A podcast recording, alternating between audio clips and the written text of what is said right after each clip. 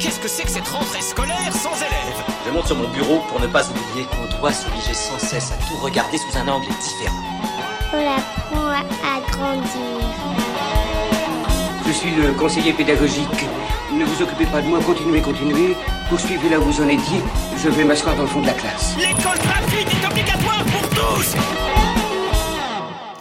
Bienvenue dans l'école volante, l'émission de débat et d'éducation populaire de Radio Piquet, consacrée en ce vendredi 25 novembre 2022 au mouvement des Gilets jaunes. Nous avons intitulé cette émission Gilets jaunes 4 ans après. Ainsi, nous tenterons de définir avec nos invités où en sont les Gilets jaunes aujourd'hui, est-ce qu'ils se réunissent-ils euh, Est-ce qu'ils se réunissent toujours? Si oui, qui Où Quand Comment Et pourquoi? Leurs revendications sont-elles toujours les mêmes? Nous reviendrons sur les moments clés de ce mouvement social, sur ses points positifs, mais aussi sur ses limites. Bref, nous tirerons un peu le bilan du mouvement des Gilets jaunes et verrons quelle perspective s'offre à lui. Alors, euh, nous sommes là pour réfléchir ensemble à partir de nos expériences et convictions. J'animerai cette émission. Nico sera à la technique et interviendra dans le débat s'il le souhaite. Nous ne sommes pas neutres, nous parlerons donc aussi à partir de nos engagements respectifs. J'ai participé pour ma part ben, au mouvement des Gilets jaunes, ainsi qu'un divers mouvements sociaux et écologiques. J'ai fait campagne à la présidentielle pour l'Union populaire, ainsi qu'aux législatives pour la NUPES. Je milite toujours dans le GA d'Union populaire, c'est-à-dire à l'EFILRJ, euh, le GA Brest-Rive droite. Euh, Nico, est-ce que tu peux te présenter rapidement, dire ton parcours militant, à quelles organisations tu participes? Très bien, Bastien. Euh, bah, moi, je ne je milite pas. Euh, je trouve que le monde est vraiment super. Euh, on vit dans le meilleur des mondes. non, non, pardon. ouais, moi, je suis engagé dans différentes choses. à la CNT, un syndicat anarcho-communiste. à Réseau Salariat, une association d'éducation populaire qui promeut le salaire à vie. Je ne vais pas rentrer dans les détails, ce n'est pas le sujet. Euh, bon, c'est clairement une association euh, anticapitaliste. Et voilà. Et euh, bah, j'ai un engagement à Radio Piquet aussi. On peut dire que c'est un engagement politique parce qu'on essaie de faire porter une autre parole et, et d'être engagé dans les luttes politiques, sociales qui se passent dans le pays. Voilà. Alors, maintenant les invités. Est-ce que vous pouvez vous présenter succinctement, récapituler un peu votre parcours de lutte sociale et politique, dire si vous avez été dans des partis, syndicats ou associations, euh, à quels mouvements sociaux vous avez participé et ce qu'il en est aujourd'hui? Enfin, un peu votre parcours euh, militant, en gros. Alix, peut-être si tu veux euh, commencer ou... Oui, je peux commencer. Ben, moi, je suis Alix Levin, donc je suis chercheuse au CNRS, je suis anthropologue. Et euh, donc je suis là ce soir parce que j'ai travaillé et enquêté auprès des Gilets jaunes depuis plusieurs années. Euh, mon parcours militant, je suis pas très habituée à ce qu'on me pose cette question. Oui, bah c'est... Mais je peux, je peux, répondre sans problème. Euh, mon parcours militant, eh bien, on va dire, je vais m'en tenir à ce qui est le plus récent. Je suis syndiquée dans le syndicat Sud. Ok. Euh, Sophie, donc euh, avant les Gilets jaunes, j'ai jamais milité. Donc euh, voilà, j'ai commencé avec les Gilets jaunes. Ensuite, je me suis syndiquée chez Sud aussi. voilà. Et puis aux dernières élections, j'ai participé pour l'Union populaire et donc je fais partie aussi du GA de Brest Territoire. Ah bah ouais, tiens. Bah oui, hein, bah pas honte. Hein. On est dans le même groupe. Voilà. Donc euh, Thierry, bah, moi j'ai 58 ans, euh, je viens de la région de Morlaix. Et donc euh, mon, parcours politique, bon bah j'en ai pas, mais j'ai mes convictions et mon cœur à gauche, voilà. Et donc j'ai participé au mouvement Gilets jaunes depuis le 17 novembre 2018. Et donc on a été dans la lutte sur Brest pendant à peu près deux ans. ensuite, bon, ça a été entrecoupé avec donc, la crise de Covid. Et on a repris le mouvement à la suite donc, euh, du déconfinement. Et donc euh, se sont joints à nous justement tous les personnels soignants qui avaient été suspendus. Donc on les a soutenus pendant pas mal de temps. Et là, donc euh, actuellement, je suis de retour sur le, rond-point de Pénarcleuse à Brest en compagnie d'une quarantaine de personnes en gros qu'on est. Donc je salue un peu tout le monde, hein, tous ceux qui sont avec moi là. Et donc là, ce soir, moi je voudrais lancer un appel donc à toutes les personnes de bonne volonté et au moins tous ceux qui se retrouvent dans nos convictions de nous rejoindre chaque samedi entre 10h et 17h au rond-point de Pénarcleur à, Brest. Voilà. Ok. Euh, peut-être Sophie, est-ce que tu peux me dire, enfin nous dire euh, euh, quand est-ce que tu es arrivé toi dans le mouvement, si tu es arrivé seul et qu'est-ce qui t'a fait de mobiliser en fait? Pourquoi tu es sorti dans la rue? Hmm, la goutte d'eau qui a fait déborder le vase, je crois. Euh, me dire, bah, je peux plus regarder ça depuis mon canapé. Donc moi, j'ai pas été sur les manifs au début en centre-ville et tout ça. Je suis comme on dit, un gilet jaune de rond-point euh, périurbain. C'est-à-dire euh, pas. Nous, c'était euh, tous les jours qu'on était sur le rond-point, quoi. On n'attendait pas le samedi. Pardon, excusez-moi. On n'attendait pas le samedi ou tout ça, ou deux, trois fois dans la semaine. C'était tous les jours, tous les jours sur le rond-point. Du coup, il y a une petite différence. on a noté quand même entre le gilet jaune des grandes villes et de, du périurbain quand même. Alix pourra peut-être en parler un peu mieux après puisqu'elle a des prévu, ouais. Voilà. Donc euh, là, et puis après, vraiment là où j'ai le sentiment d'engagement, c'est le 3 janvier quand euh, du coup les groupes femmes gilets jaunes ont été créés. Euh, là, je me suis vraiment sentie encore plus à l'aise parce que ben, ça rentrait un peu dans, dans, ma lutte un peu plus puisque les femmes se mobilisaient en tant que femmes et, et on luttait nous le dimanche. Alors ça avait un autre avantage, on fatiguait les flics. Parce que bah, il fallait qu'il soit là le samedi, il fallait qu'il soit là le dimanche. Donc euh, du coup, euh, voilà quoi. Parce que bon, euh, par exemple, nous de notre côté, on n'a jamais pensé que les flics allaient nous rejoindre, mais du coup, s'il y avait une colère du côté de, la police pour par rapport au gouvernement parce qu'ils étaient fatigués, on s'est dit bon peut-être que là le gouvernement il bougera quoi si on les fatigue, eux ils ont tout ce qu'ils veulent.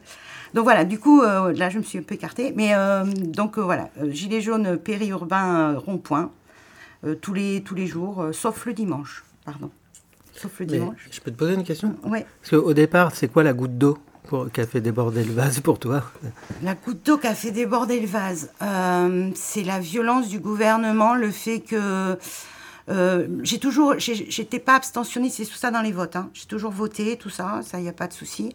Mais là, j'avais l'impression qu'on ne nous écoutait plus, que du coup, j'ai fait les j'ai dit primo militante, mais quand j'étais euh, lycéenne, j'ai fait les, tu sais, les deux les manifs de tout ça, mais après j'ai arrêté.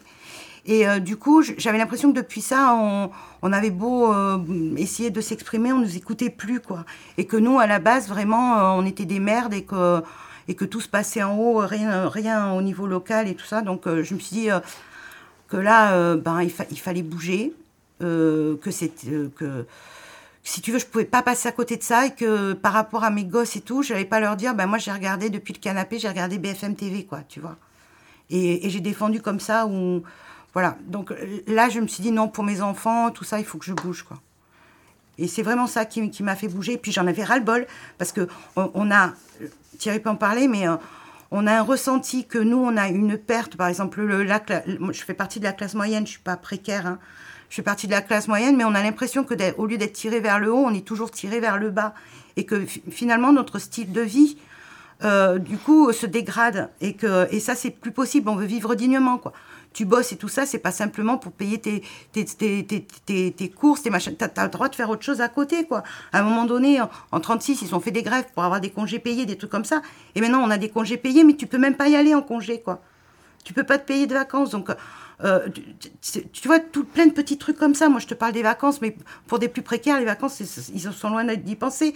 Mais, mais si, tu, si tu individualises tout ça, au bout d'un moment, tu te dis, ben ouais, même marre, quoi, j'y vais. Voilà. Et toi, Thierry, euh, quand, es, euh, quand, quand es-tu arrivé dans le mouvement exactement? Et est-ce que tu es arrivé seul et qu'est-ce qui t'a fait de mobiliser?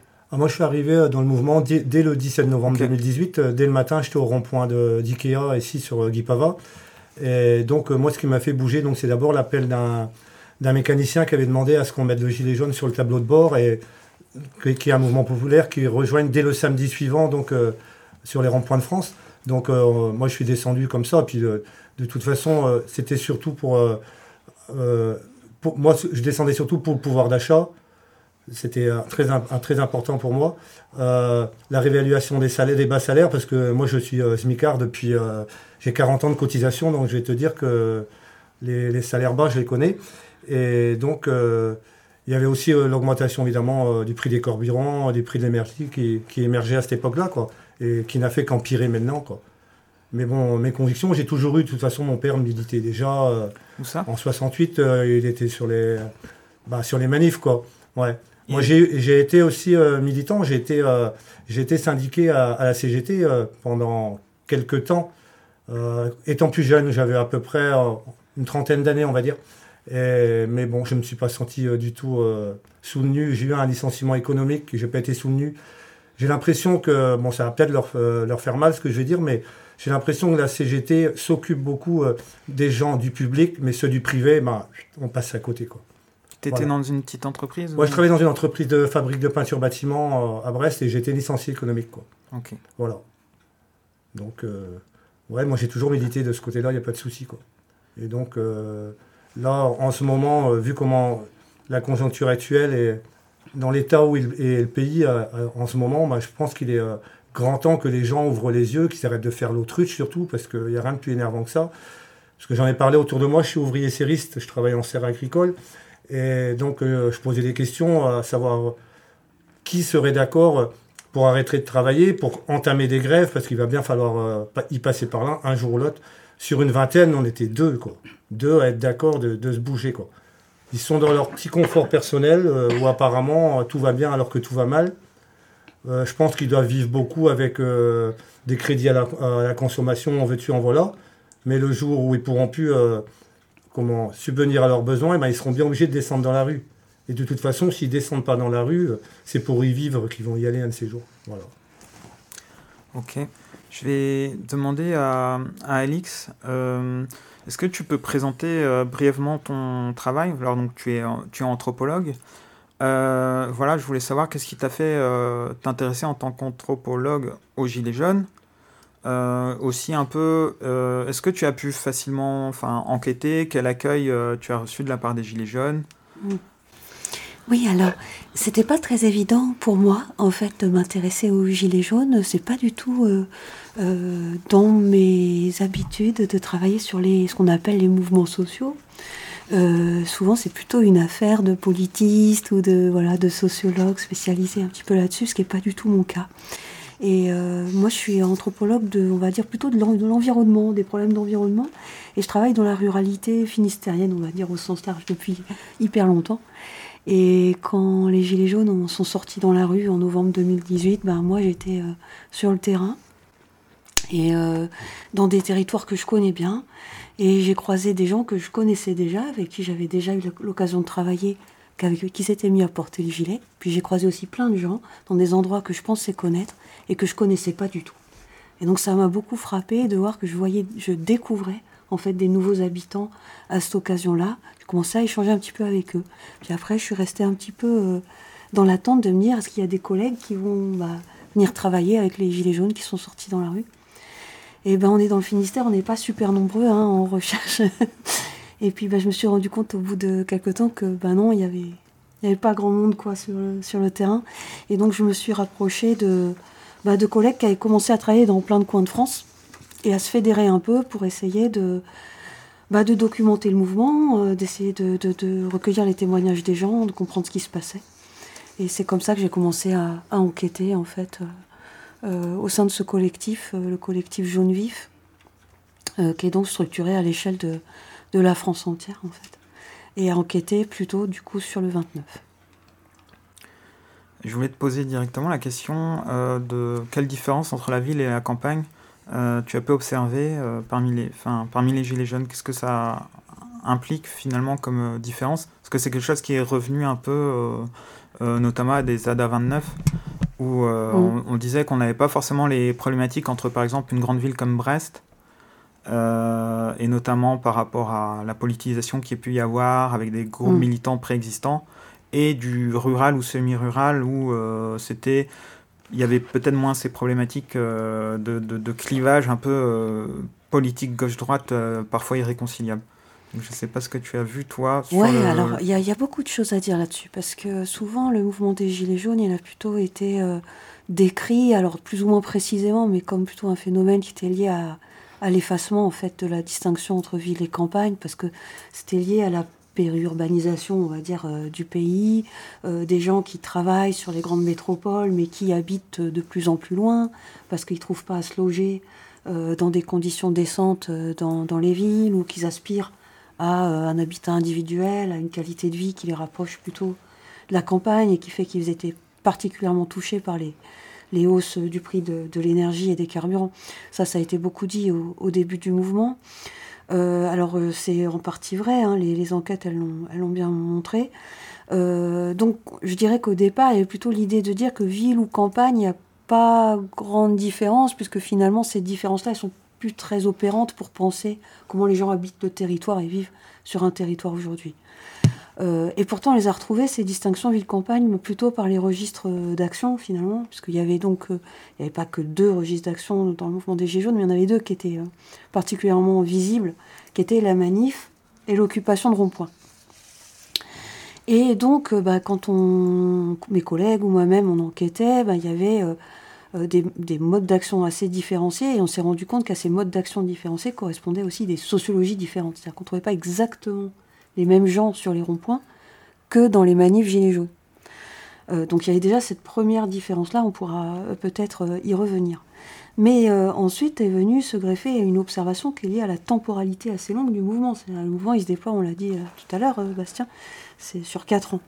Et, sur quatre ans, bah, il y a des groupes qui ont commencé à se structurer à différentes échelles, avec des affinités qui ont joué, des affinités qui peuvent être soit local, d'interconnaissance. Ça, ça joue beaucoup plus dans le milieu rural, notamment euh, des endroits où il n'y a pas tellement d'événements de ce type, d'événements politiques de ce type qui se produisent, ou des affinités euh, du coup politiques, euh, voilà, plus marquées. Et puis parfois aussi, ben, un effort d'apprentissage, d'interconnaissance un peu entre les gens, qui fait qu'ils ont essayé de rester le plus possible ensemble, malgré leurs différences qui apparaissaient progressivement, et qui, euh, pour certains, ne euh, pouvaient pas être absorbés, pour d'autres méritaient d'être absorbés. C'est-à-dire s'il s'agit d'incarner le peuple, bah, il ne faut pas que le peuple se divise, parce que la priorité, c'est d'être uni face à des pouvoirs qui, que les divisions arrangent, d'une certaine façon. Donc il y avait un peu toutes ces discussions-là, et, de ce que j'ai pu observer, qui étaient assez explicites dans les groupes de Gilets jaunes, assez tôt dans le mouvement. Néanmoins, euh, dans les grandes villes, on a bien vu que la polarisation politique euh, elle, opérait beaucoup plus fortement et beaucoup plus rapidement que dans le milieu rural. Euh, alors, il y a plein de façons de, voir ça, d'expliquer ça. Ça ne s'est pas produit partout euh, sur le même rythme, etc. Mais en tout cas, c'est ce qui a été observé. C'est plus grande. un rattrapage plus rapide, on va dire, de la politisation et des positionnements politiques dans les grandes agglomérations que dans les groupes de gilets jaunes ruraux. Dans le Finistère, il y en avait une bonne quinzaine au départ, on va dire, dans les 4-5 premiers mois. Aujourd'hui, il n'y en a plus que, on va dire, si je mets euh, du coup Brest à part, sur laquelle j'ai pas enquêté, dans la ruralité, il n'y en a plus que 4 au lieu de 13, qui sont encore aujourd'hui actifs, très peu nombreux, euh, et qui, euh, quand ils se regroupent tous ensemble, forment à peu près l'équivalent du nombre de gilets jaunes qu'on va retrouver à Pénarcleuse ces temps-ci. D'accord. Voilà, on, en est à peu près là. Et, euh, et par contre, bah, les questions euh, politiques, se, ils les gèrent différemment et ils se les posent différemment. Je te remercie. Sophie, j'allais te poser la question de, de quelles revendications tu défendais en priorité. Tu as évoqué un peu plus tôt des, un, un, un ras-le-bol aussi par rapport à un manque de démocratie? Euh, mais est-ce qu'il y avait, il y avait autre chose au début euh, Peut-être des revendications aussi? Enfin, tu as évoqué quand même le coût de la vie, mais est-ce qu'il y avait autre chose? Et sinon, est-ce que ça a évolué en fait après au, fil du temps tes revendications? Alors ça a évolué parce que moi je suis un peu. Euh, tout ce qu'a dit Thierry, je me retrouve complètement dedans à la base. le pouvoir d'achat, la justice fiscale, sociale. La démocratie, c'est arrivé un peu plus après quand est arrivé le fameux RIC. Il n'est pas sorti de suite le RIC. Hein, on a, c'est sorti quelques mois après, deux mois après, je crois. Ouais, voilà. Et donc, euh, du coup, euh, c'est à force de discuter aussi, parce qu'il y a, y a ce... On arrive, on est primo-militant, c'est-à-dire qu'on n'avait pas de décision de, réflexion politique, de débat politique, parce qu'à la maison, on n'en a pas, on sait que ça fâche, en famille. Donc, euh, du coup, on, j'ai jamais lu, tu vois, des trucs vraiment d'éducation populaire ou ainsi de suite. J'avais plutôt mon, le niveau scolaire, quoi, au niveau de l'éducation populaire, voilà, c'est ça, euh, sur l'histoire. Et donc, euh, par contre, voilà, sur les ronds-points, ce qui s'est passé, c'est que on avait beaucoup de discussions euh, politiques. C'est-à-dire qu'on n'allait pas là-bas pour dire bah tiens, ouais, qu'est-ce que t'as fait cette semaine? Tiens, j'étais fermé. Non, c'était pas ça, quoi. C'était tiens, t'as vu ce qu'il a dit un tel politique Qu'est-ce qu'on en pense? On débat là-dessus. et qu'est-ce qu'on pourrait faire pour améliorer telle chose? Et, et les, les, discussions se portaient là-dessus, quoi. Avec des AG hebdomadaires, de toute façon aussi, où on discutait beaucoup en AG. Mais sur le rond-point, c'est-à-dire que tu es là, tu es autour du bras zéro, et, qu'est-ce que tu fais autour du bras zéro? Ben, Tu discutes et tu débats. Donc du coup, c'est là où ça m'a fait pas mal évoluer sur, sur, euh, sur ça. Et puis après, euh, du coup, euh, vers le mois d'avril-mai, on a commencé à prendre les contacts avec les autres orgas. Du coup, quand tu es en interorga, ça te fait voir aussi les choses autrement, de discuter avec d'autres qui ne sont pas gilets jaunes, qui sont des syndicats, des collectifs et associations. Ça, permet aussi d'évoluer dans, ta pensée et, dans, ce que tu peux voir. Nous, en Isère, on a, on a, on, s'est monté, on, a fait une coordination chez les jaunisères. Donc, euh, on a beaucoup, euh, quand on faisait nos AG départementales, il y avait aussi les AG régionales. Donc, euh, les, ce qu'on appelait les ADA régionales, la DAORA. Et donc, du coup, ça nous permettait aussi d'avoir des discussions politiques, de, de, savoir sur quoi on allait écrire un tract. c'était vraiment. c'est là où tu vois que c'était très démocratique et qu'en fin de compte, ça t'enrichissait beaucoup. Parce que ça, ben, ailleurs, ailleurs on ne le connaît pas, quoi. Et, finalement, euh, moi, c'est ce côté-là du rond-point qui manque. C'est ce, cette façon de discuter, de débattre, de qu'on n'a plus, quoi. Alors, euh, je sais que par exemple, tu vois, sur l'Orient, il y a une sorte d'assemblée populaire, des trucs comme ça. Est-ce qu'il faudrait pas qu'à Brest, euh, on arrive à créer ce genre de choses pour qu'on puisse discuter, débattre, voilà, s'ouvrir et, et, en même temps, du coup, apprendre, s'enrichir sur, sur, sur les bases qu'on a mmh. déjà euh, voilà, donc euh, du coup, euh, oui, au début c'était comme Thierry, et après, ça a beaucoup, beaucoup évolué après. Et toi Thierry, de tes revendications initiales, elles ont évolué au fil, au fil du temps ou, bah, Moi, elles ont évolué, surtout, je pars dans mon cas personnel, bon, j'arrive bientôt à la retraite, donc il me reste deux ans à faire, et je vois cette réforme retraite qui arrive là actuellement, et j'ai pas envie de me retrouver jusqu'à 64 ans. Donc je vais avoir 59 ans là bientôt, et J'aimerais bien pouvoir partir euh, au moins pour 62 ans, quoi. Parce que je trouve pas normal que. Moi, quand j'ai commencé à travailler, donc j'étais apprenti à la, à la base, euh, j'étais apprenti mécanicien, je commençais en 1980 à travailler. Et à l'époque, je me rappelle que les anciens avec qui je travaillais, qui m'apprenaient le travail, m'avaient dit bah, de toute façon, il te faudra 37 ans et demi et tu auras une retraite. Je m'aperçois que bah, 40 ans après, euh, c'est plus 37 ans et demi, mais c'est 40, 44, voire 45 ans quoi, de, de cotisation pour espérer avoir une, une retraite. Donc euh, moi, c'est surtout ça que je défends actuellement, c'est euh, ma retraite. Et donc, euh, je m'aperçois aussi qu'au au niveau salaire, comme on est au SMIC, qui, est en gros à 1300 euros, donc j'ai fait une, une évaluation sur ma future retraite, que, sur quel, quel montant je pourrais entreprendre à voir. Et en fin de compte, eh ben, je m'aperçois que je vais même pas avoir 1000 euros par mois quoi, pour 40, plus de 40 ans de cotisation. Quoi. Ok. Euh, il y a un bruit étrange. Il y a quelqu'un qui a son téléphone qui. Ok. Euh, bah, on va, pas grave. On va continuer, hein, pas de souci. Euh, c'est une question pour, pour Alix. tu as donc j'ai vu, bon, j'ai lu euh, que tu as écrit avec. Courageux que tu es. Ah ouais, mais j'aime bien. Je, je, lis euh, tout ce que je trouve un peu sur les gilets jaunes, même si maintenant ça commence à être plus compliqué vu qu'il y a eu plus de, de travaux. Là, ça commence à, il commence à y en avoir une palanquée. Alors tu as écrit avec Christophe Dondaigne. Euh, la place est-elle prise? Contribution des Gilets jaunes aux luttes socio-environnementales locales. Piste d'analyse à partir du cas finistérien. Euh, c'est trouvable en ligne, on mettra tous les, liens hein, dans l'article après sur le, site de Radio Piquet. Je voulais te demander, euh, voilà, est-ce que les Gilets jaunes en avaient quelque chose à foutre de l'écologie? Alors,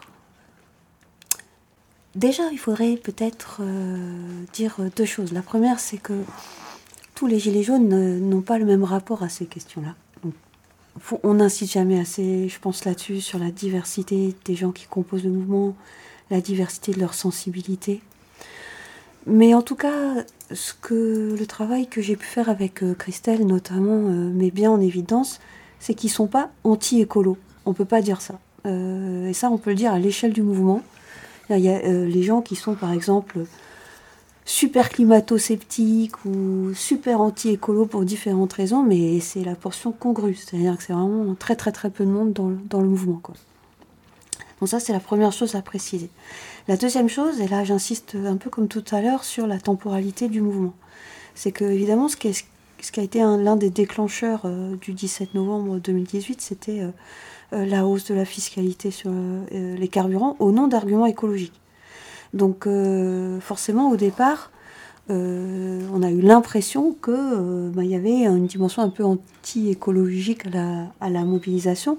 Or, ce qu'ont dit les gens tout de suite, c'est en fait, c'est pas qu'ils étaient anti-écolos, c'est qu'ils faisaient pas confiance au gouvernement qui affichait cet argument pour être sincèrement, lui, mu par des motivations écologistes. Et ça, c'était très clair dans les réponses aux enquêtes qu'on a menées euh, à chaud. Donc voilà pour le, premier, peut-être point qui mérite d'être, à mon avis, euh, clarifié. Le deuxième, c'est que ben, les enquêtes qu'on a menées avec Christelle Donden et dont on rencontre dans ce papier-là, elles se déroulent plutôt euh, sur le premier semestre de l'année 2019. Donc en fait, on est dans un moment qui est un peu celui qu'a évoqué Sophie tout à l'heure, où les Gilets jaunes ils vont à la rencontre des autres acteurs des mobilisations. Ils vont euh, du coup venir euh, appuyer des luttes qui sont initiées par tout un tas d'autres gens dans le secteur bah, du travail, les mobilisations pour les conditions de travail, pour les salaires, etc. Pas mal dans le secteur du soin, il y a eu pas mal de, gilets jaunes ici qui sont mobilisés en appui à des personnels euh, dans des EHPAD, euh, des structures euh, d'accueil des personnes porteuses de handicap, des, choses comme ça. Et aussi des mobilisations en fait contre des grands projets, qu'on appelle les grands projets, je sais plus, inutiles et coûteux, etc.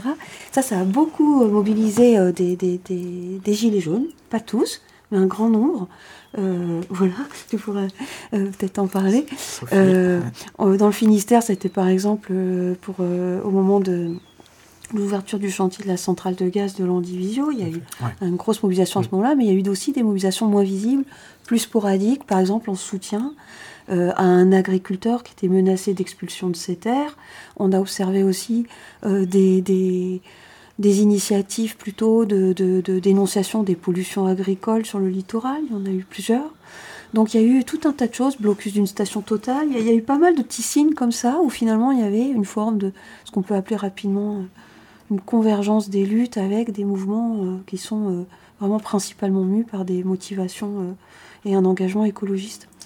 Voilà, mobilisation conjointe parfois, et souvent fragile en fait, et pas très durable. Mm. Donc c'est peut-être un point sur lequel on pourra revenir. Est-ce que tu crois pas que c'est euh, beaucoup du fait de la présence de la gauche, euh, de militants euh, confirmés, enfin qui avaient déjà milité avant, qu'il y a eu ces mobilisations, je pense particulièrement à pour aller par rapport à la centrale à gaz de, Landy, euh, je pense, enfin, moi, je connais les, les gens qui ont proposé ça en assemblée générale à mhm. Brest, et je sais que c'est voilà, c'est plutôt des, milieux, euh, des milieux, euh, voilà, même libertaires, un art, voilà. Tout à fait. Il y a un travail militant. Peut-être ça, ça faut, faut vraiment le dire, et qui est très très visible, qui a été beaucoup documenté au premier mm. semestre. Et puis, on n'a pas les mêmes gilets jaunes actifs au premier semestre 2019 que ceux qui étaient là au tout début du mouvement. Donc voilà, mais peut-être euh, on pourrait y revenir. Sophie euh, Oui, parce que moi je viens d'une ville quand même, c'est Grenoble, où on a un maire écologiste à la base. Mhm. Donc euh, beaucoup d'électeurs écolos. Et du coup, sur Grenoble, à la base, l'écologie est rentrée de suite dans les AG. Puisqu'il y avait les militants, les anciens Nuits debout, tout ça, il y avait mhm. beaucoup de, militants Nuits debout qui sont écolos, très écolos. Donc la question écologiste est passée, est passée très vite chez nous. Euh, le, la taxe carbone, on, c'est pas qu'on était contre ou on, était ou alors qu'on était méfiant, c'était surtout la question de pourquoi c'est encore à nous de payer alors que les entreprises ne paient pas. C'est pourquoi on va toujours chercher chez les petits alors que les gros, eux, on, va, on, on leur taxe rien. C'était c'était l'injustice fiscale à nouveau.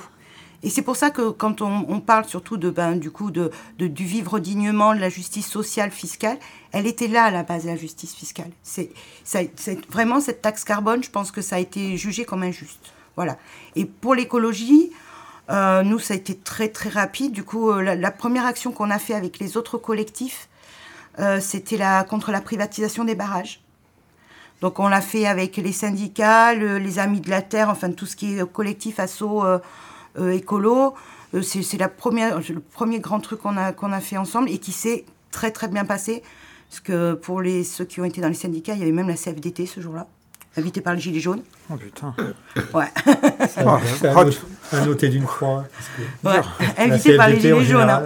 Donc euh, du coup, euh, ils, étaient, ils, étaient, là. On a, réussi à faire venir des gens de Paris euh, pour, pour, comme Delphine Bateau, Gontard, pour, parler et tout ça. Et, vraiment, l'écologie, c'est... c'est on, a, on a beaucoup parlé de fin du monde, fin du mois, même combat. Au bout d'un moment, quoi parce qu'on ne pouvait pas faire l'un sans l'autre. Voilà. Est-ce qu'il y, a y a eu des frictions un peu euh, entre militants confirmés, on va dire, et euh, notamment écologistes, et gilets jaunes primo-militants euh, Oui. Oui. C'était... Non, mais il faut être clair à un moment donné. Le, il ne faut, pas, faut pas avoir des petits trucs roses partout. Le mouvement Gilets jaunes, je ne sais pas si tu feras le point là-dessus, mais de certains moments, c'était violent. Oui. Voilà. Parce que du, quand, quand je vais en, en AG militante, on voit un certain respect. Bon, malgré qu'on arrive à s'engueuler, hein. mais euh, du coup, du coup, on voit quand même que c'est, tu lèves la main pour prendre la parole, tu, tu t'invectives pas. Les AG euh, gilets jaunes, ça, ça pouvait être du sport, hein. et, et, et, les réseaux sociaux gilets jaunes, c'était encore plus sportif. Hein. Voilà. Ok. Euh, j'ai un tout petit peu changé de sujet avec euh, Thierry. Euh, bon, je sais pas pour, je dévoile rien, mais bon voilà, par exemple, je, t'avais vu dernièrement avec un drapeau français en, manifestation, bleu, blanc, rouge.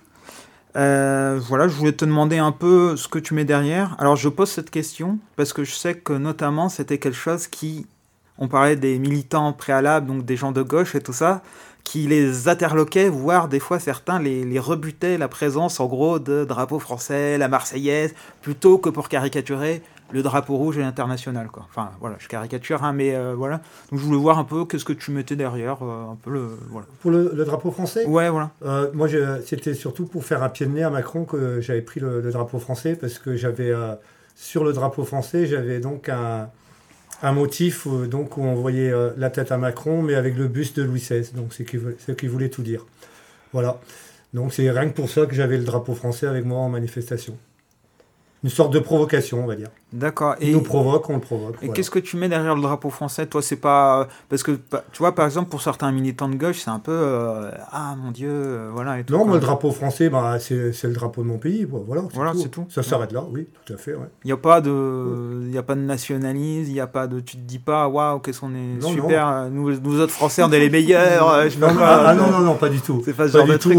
Je suis allé à, à la manifestation contre la vie chère à Paris le 16 octobre, j'ai défilé avec euh, un, donc un, drapeau de la NUPS et avec, avec le, même, euh, le même portrait de Macron euh, accroché. Mm. D'ailleurs, ça m'a valu d'être encadré par quatre, policiers à peine sortis du car et contrôlés. Mm. J'ai eu le même problème. Mm. Je tiens à revenir là-dessus aussi parce qu'il y avait un, gars de, de, la NUPS qui nous accompagnait dans le car et donc qui, lui, n'a même pas pu manifester parce qu'en début de manifestation, il a allumé un fumigène comme on met dans les stades de foot. Et il a été embarqué direct. Il a passé toute l'après-midi donc en garde à vue. Donc on a été obligé de l'attendre le soir avant de reprendre le car. Et euh, conclusion, ben, il se retrouve pendant six mois. Il n'a pas le droit de, de mettre un, pied à Paris en manifestation. C'est quand même dingue, quoi. Pour allumer un fumigène, c'est comme si euh, chaque supporter euh, sur un stade de foot, on les arrêtait, quoi. Je trouve ça un peu gros. Et c'est ça qui fait aussi que bah, dans, le, euh, dans, le, mouvement, donc euh, il y a eu beaucoup de gens qui ont arrêté parce qu'il y a tellement de répression derrière. La répression, les amendes, à tout va, parce que là ça y va aussi. Et donc, bah, au bout d'un moment, euh, ils ont dit stop. Beaucoup venaient en famille ou avec des enfants, et comme il y avait de la répression, bah, ils, se sont mis à l'écart. Ils ont laissé, on va dire, le reste de la troupe s'occuper un peu de, de, de, continuer le combat, on va dire. Quoi. Voilà.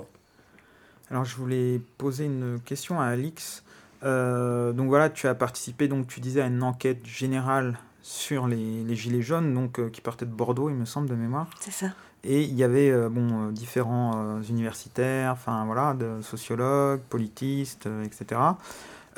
Qui, donc c'est en ligne, hein, ça s'appelle Enquêter Institut par questionnaire sur une mobilisation en cours, une étude, une étude pardon, sur les Gilets jaunes.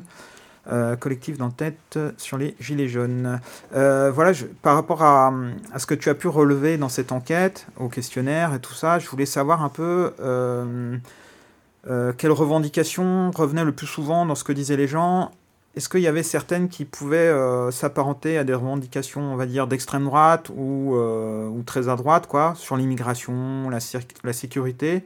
Ou est-ce que c'était très minoritaire Enfin, euh, voilà. Est-ce que et sinon, est-ce que ça s'exprimait clairement, quoi, ce genre de revendication? Alors cette enquête-là, euh, donc, elle a été menée entre novembre 2018 et avril 2019, et sur euh, je sais plus combien de sites, mais on doit être sur une vingtaine de sites, je dirais, de passation, à la fois en manif et en rond Et au tout, en tout, on a un peu plus de 1400 répondants, répondants, répondantes.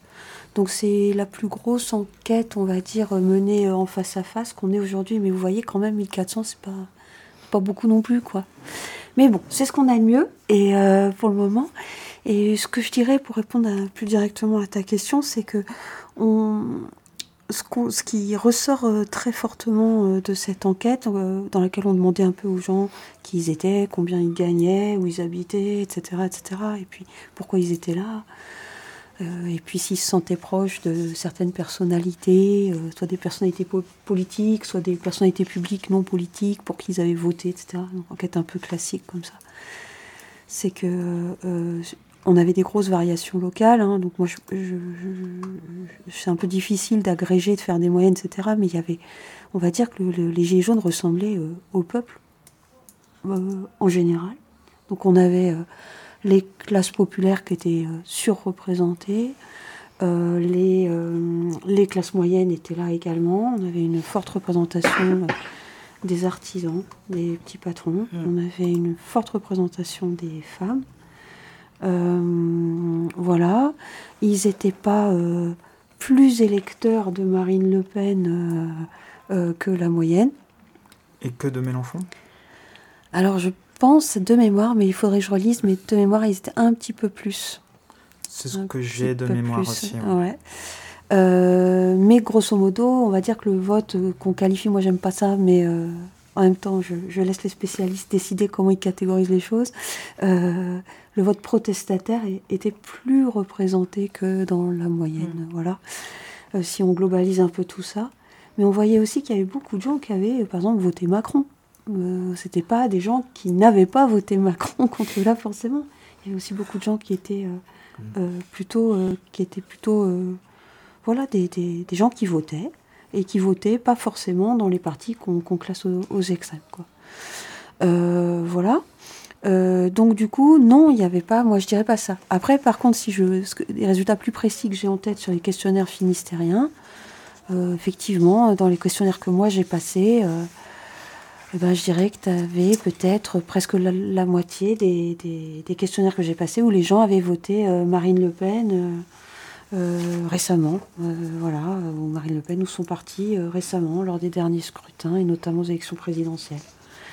Voilà. Mais ce qui correspond en fait à, au vote qu'on trouve ben, quand. voilà. Donc ils ne sont pas plus, si c'est ça un peu le sens de ta question, Bastien? Pas plus. Euh, pas moins non plus. Voilà. Et euh, ouais, mais ouais, donc globalement, on va dire le, c'est à peu près, euh, on va dire entre gauche et droite, parce que c'est, bon, je, reprends un peu le marronnier journalistique, mais en, en, gros, les, les gilets jaunes sont-ils de gauche ou de droite? Eh ben, alors, déjà la première chose, c'est que ça veut dire, ça veut dire quoi? Et c'était la première question qu'ils auraient posée. D'ailleurs, beaucoup de gens n'ont pas voulu répondre à cette question, et ça euh, c'était déjà avoir des réponses à cette question, c'était difficile. C'est-à-dire que les, grilles de lecture un peu qu'on leur imposait en leur disant alors vous avez voté pour qui, vous vous positionnerez plutôt où, etc. La plupart des gens nous, nous envoyaient paître avec ça. Ça rejoint une question un peu que tu as posée tout à l'heure est-ce que c'est facile d'enquêter ou pas? Euh, tout, tout, se passait bien. À ce moment-là, ça se passait souvent un petit peu moins bien. et on peut comprendre les gens aussi. Et à ce moment-là, ils nous disaient surtout qu'ils voulaient pas qu'on lise euh, leur présence en fonction de cette grille-là.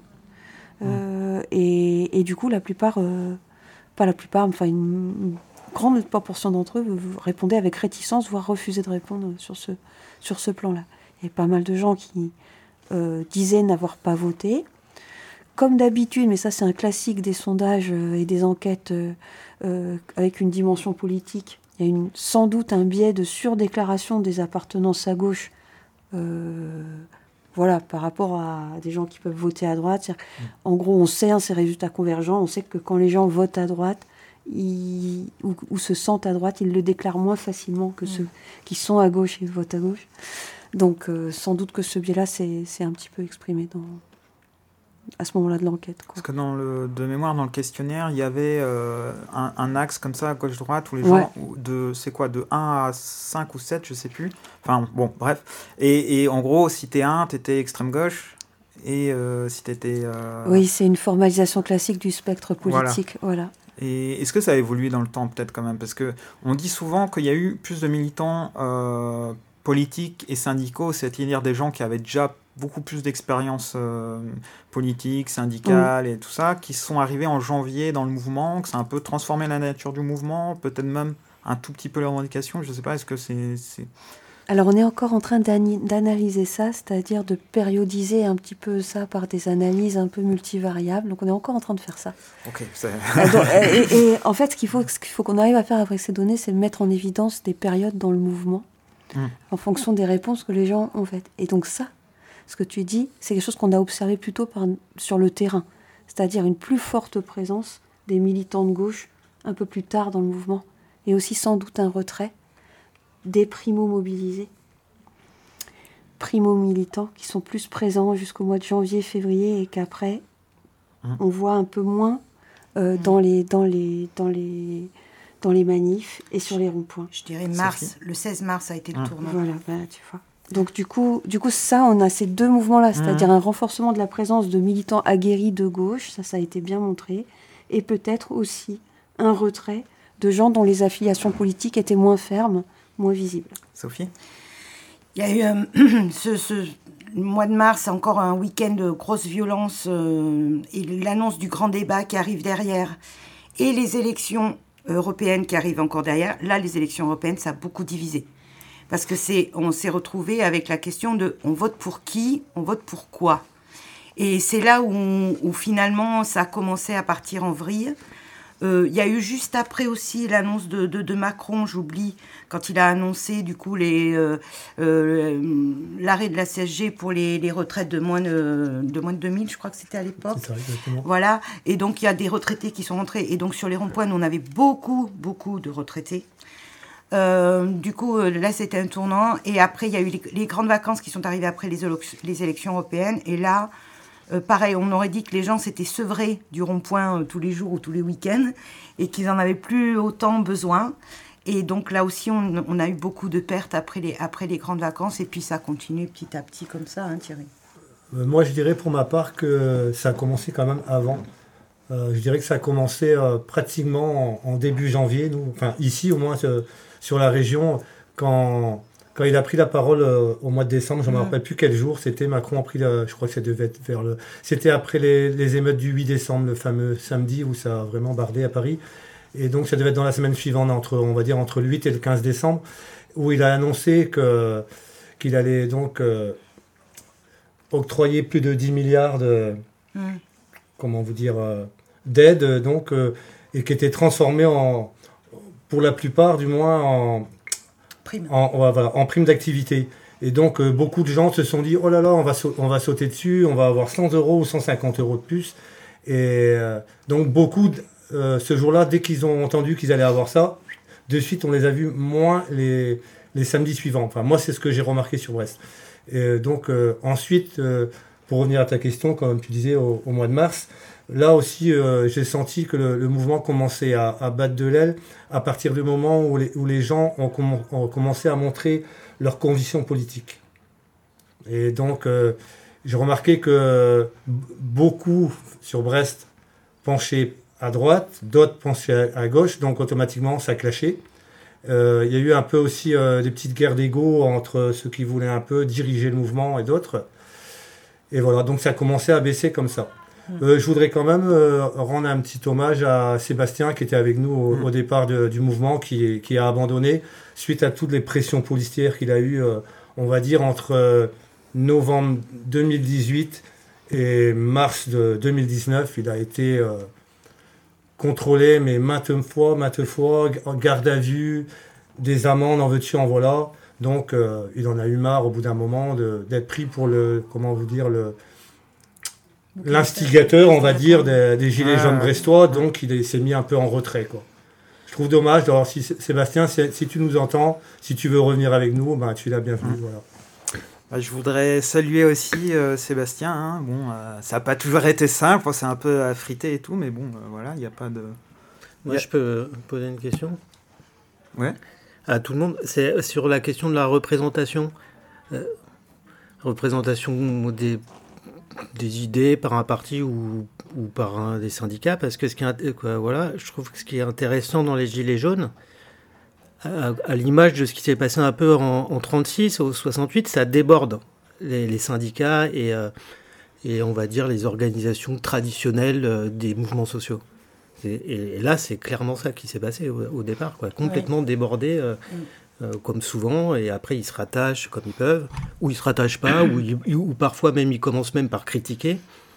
Et du coup, quel est votre point de vue sur, euh, sur cette idée de représentation? Puisque vous avez dit qu'après que ça, ça a débattu avec les élections européennes, faut-il des candidats gilets jaunes, etc. Quoi. Puisque ça, ça, ça, ça, a été pour moi une, comment dire, une, dimension du mouvement de comment continuer politiquement à, à, à, exister. Quoi. Je, suis, je suis clair dans ma question Oui, oui, oui.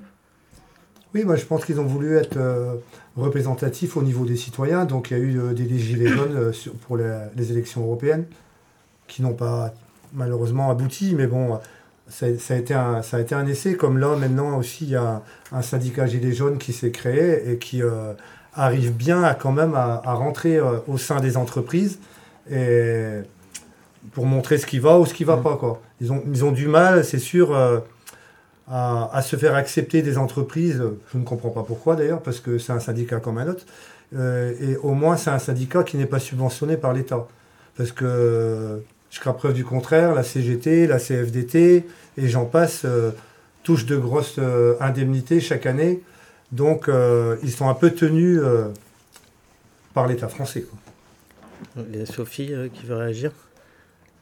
Par rapport au syndicat je, peut-être on en parlera après, si tu veux en parler maintenant, mais sinon après j'avais prévu aussi. Parce que la, c'est vrai qu'à la base on, les candidats et tout ça, mais il s'est très vite posé la question de comment on fait pour euh, déposer des listes, comment. Et finalement les européennes ça n'a pas fonctionné, mais on oublie une élection où ça a plus ou moins fonctionné, c'est les municipales. Mmh. Parce qu'on a fait des, listes communes citoyennes avec des partis, par contre. Du coup, c'est euh, par exemple, j'ai une, amie euh, Gilet jaune Visile qui est, quatrième adjointe et, qui a été élue avec une liste PCF, LFI euh, et elle a été, elle s'est présentée bien en tant que gilet jaune.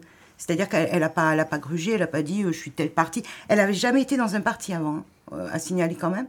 Et donc, du coup, la liste s'est fait élire avec des gilets jaunes, puisqu'elle n'était pas toute seule dans cette liste.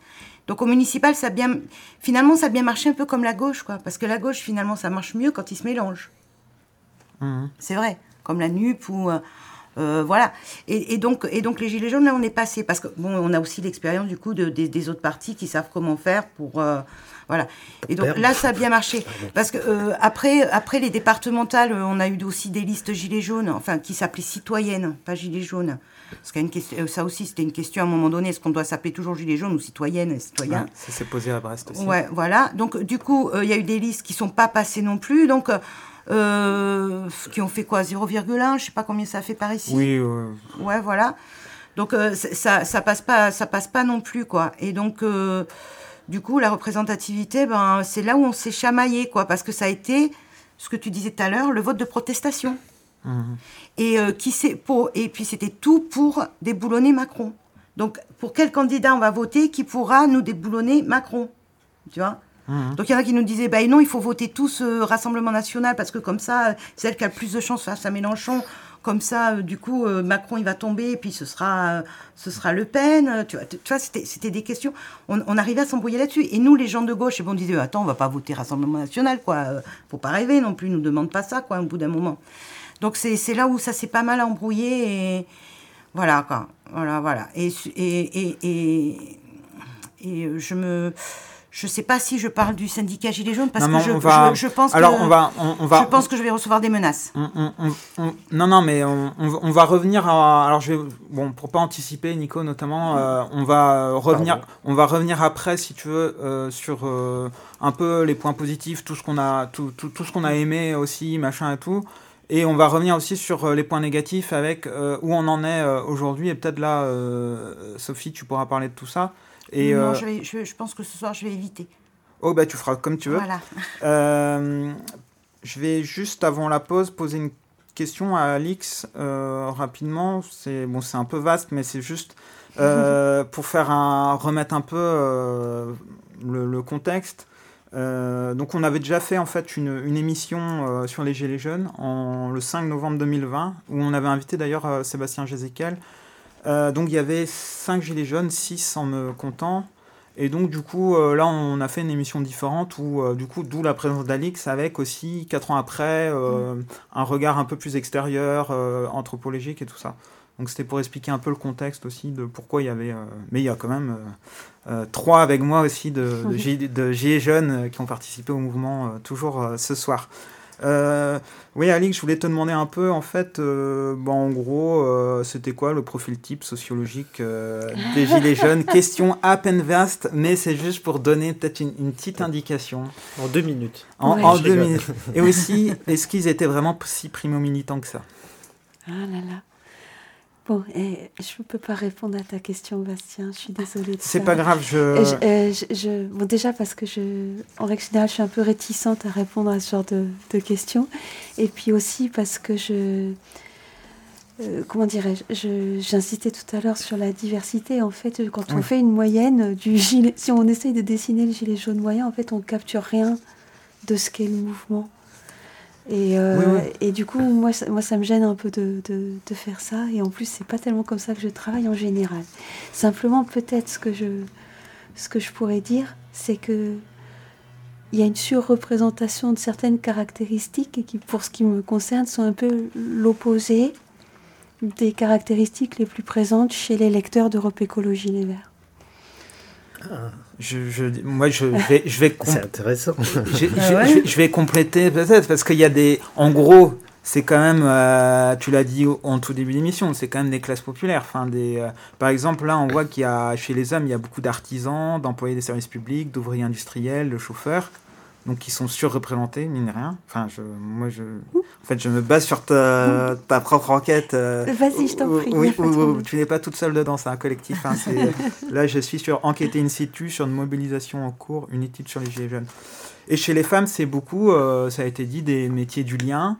Euh, infirmière, euh, service aux personnes, bah, il y avait beaucoup aussi d'AESH, d'aide-soignante, et, tout ça. C'est pas pour dire Enfin, ça donne une indication, quoi. Voilà, c'était juste pour rappeler un petit peu euh, cette indication. Après, euh, il y avait beaucoup de femmes aussi, quand même. Oui, oui, oui. Bah, on, l'a dit un petit peu tout à l'heure, effectivement. Oui, oui. Il y avait, euh, il, y a des, il y a certains mouvements où, où, les femmes sont sous-représentées. Et là, il y avait à la fois beaucoup de femmes, beaucoup de femmes qui intervenaient dans le porte-parole et des professions féminines qu'on trouve ou des situations féminines, pas que des professions qu'on trouve moins d'habitude. Et notamment, je me souviens très bien dans les, les premières passations que j'ai faites au mois de janvier et février 2019. Euh, je me souviens très bien avoir discuté, euh, et ça s'est vérifié ensuite à l'échelle globale, beaucoup de filles qui, euh, qui exerçaient des professions donc du soin, du service à la, à la, personne et qui étaient en famille monoparentale.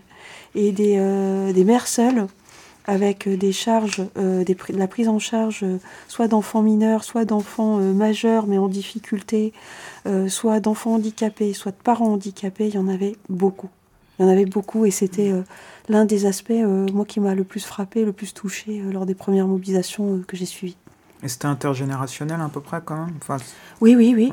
Oui, oui, mais, mais c'est... Et d'ailleurs, je, sur, je, je, me souviens de plusieurs de ces, de ces femmes qui venaient avec leurs enfants et ou avec leurs parents. Ok. Je vous propose une euh, petite pause euh, musicale.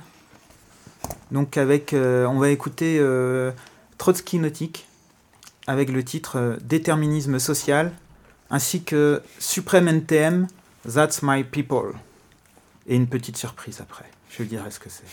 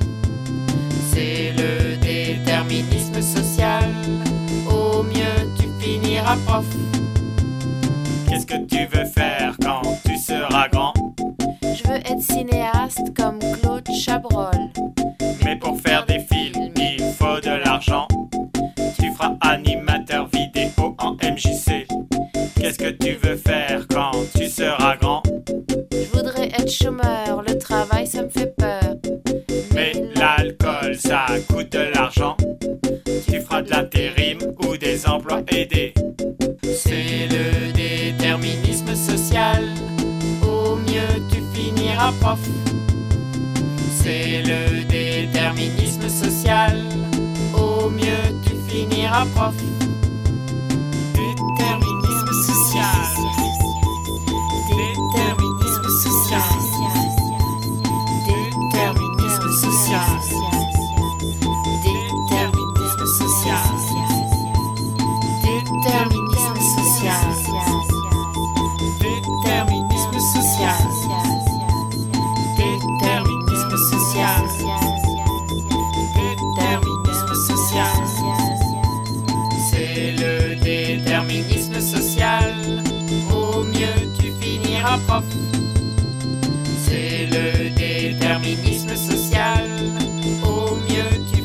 Terra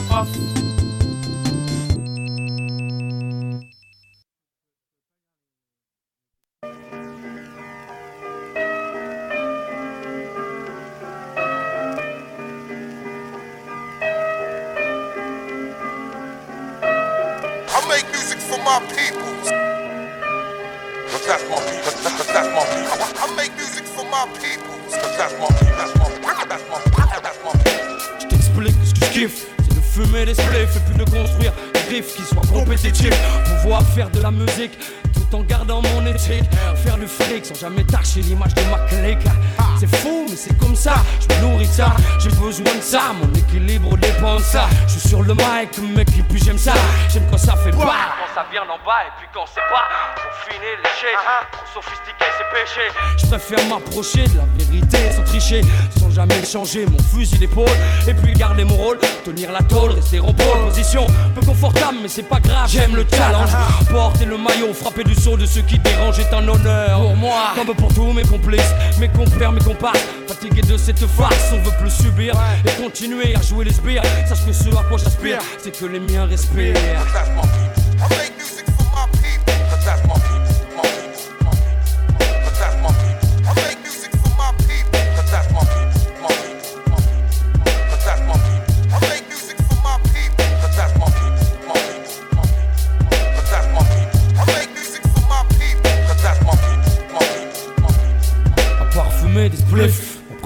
C'est de chiller, rester tranquille au sein des miens, me laisser aller à déballer. Les conneries parlent juste pour parler faire le monde avec notre vision décalée.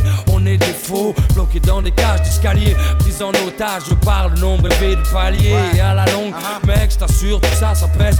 96, je vois toujours des braises allumées dans les yeux fatigués des gosses du quartier. Passe, passe le mic, je développe mes idées contaminées. C'est vrai, je suis miné, déterminé à ne jamais vraiment lâcher l'affaire. Qu'est-ce que tu peux faire? Je suis pas là pour prendre des coups, bien même pour me taire. Si le FN brandit sa flamme, je suis là pour l'éteindre, c'est clair. Pas d'éclair, gêné. Juste un lyrique qui jaillit de mon esprit, dédicacé à mon poissé. Et tout le monde Oh Ah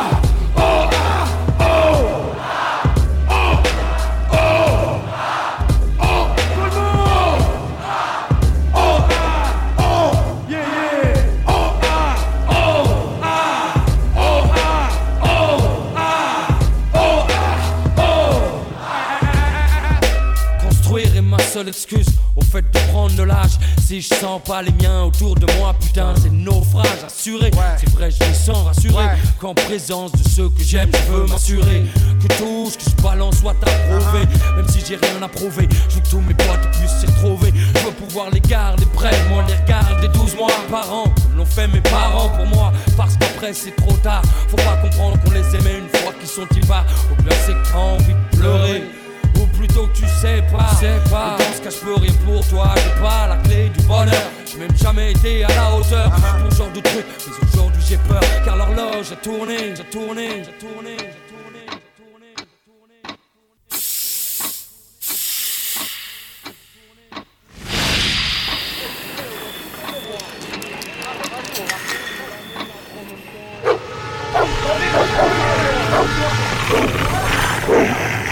进攻还是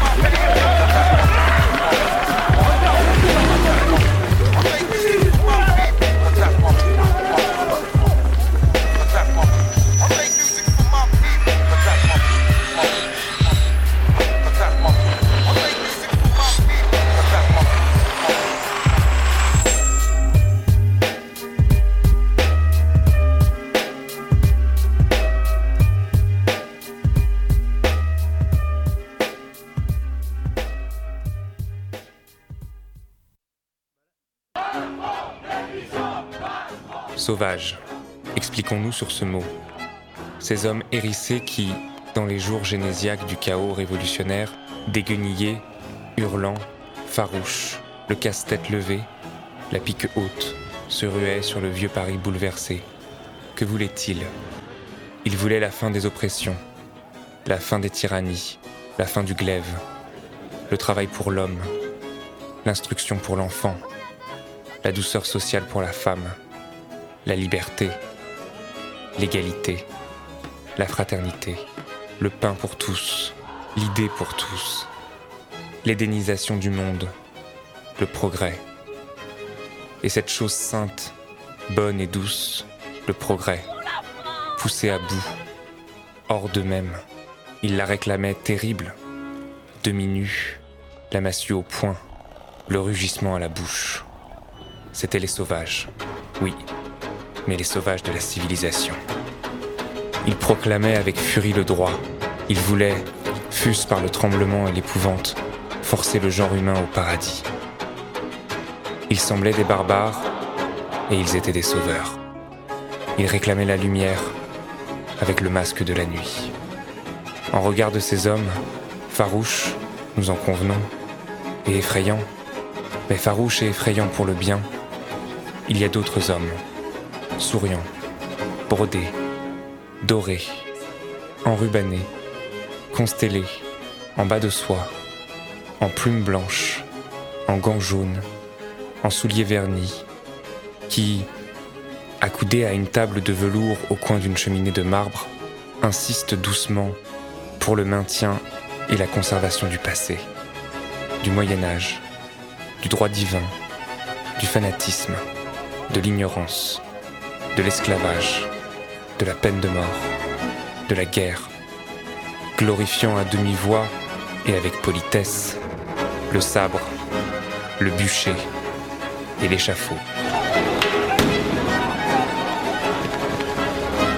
Quant à nous, si nous étions forcés à l'option entre les barbares de la civilisation et les civilisés de la barbarie, nous choisirions les barbares.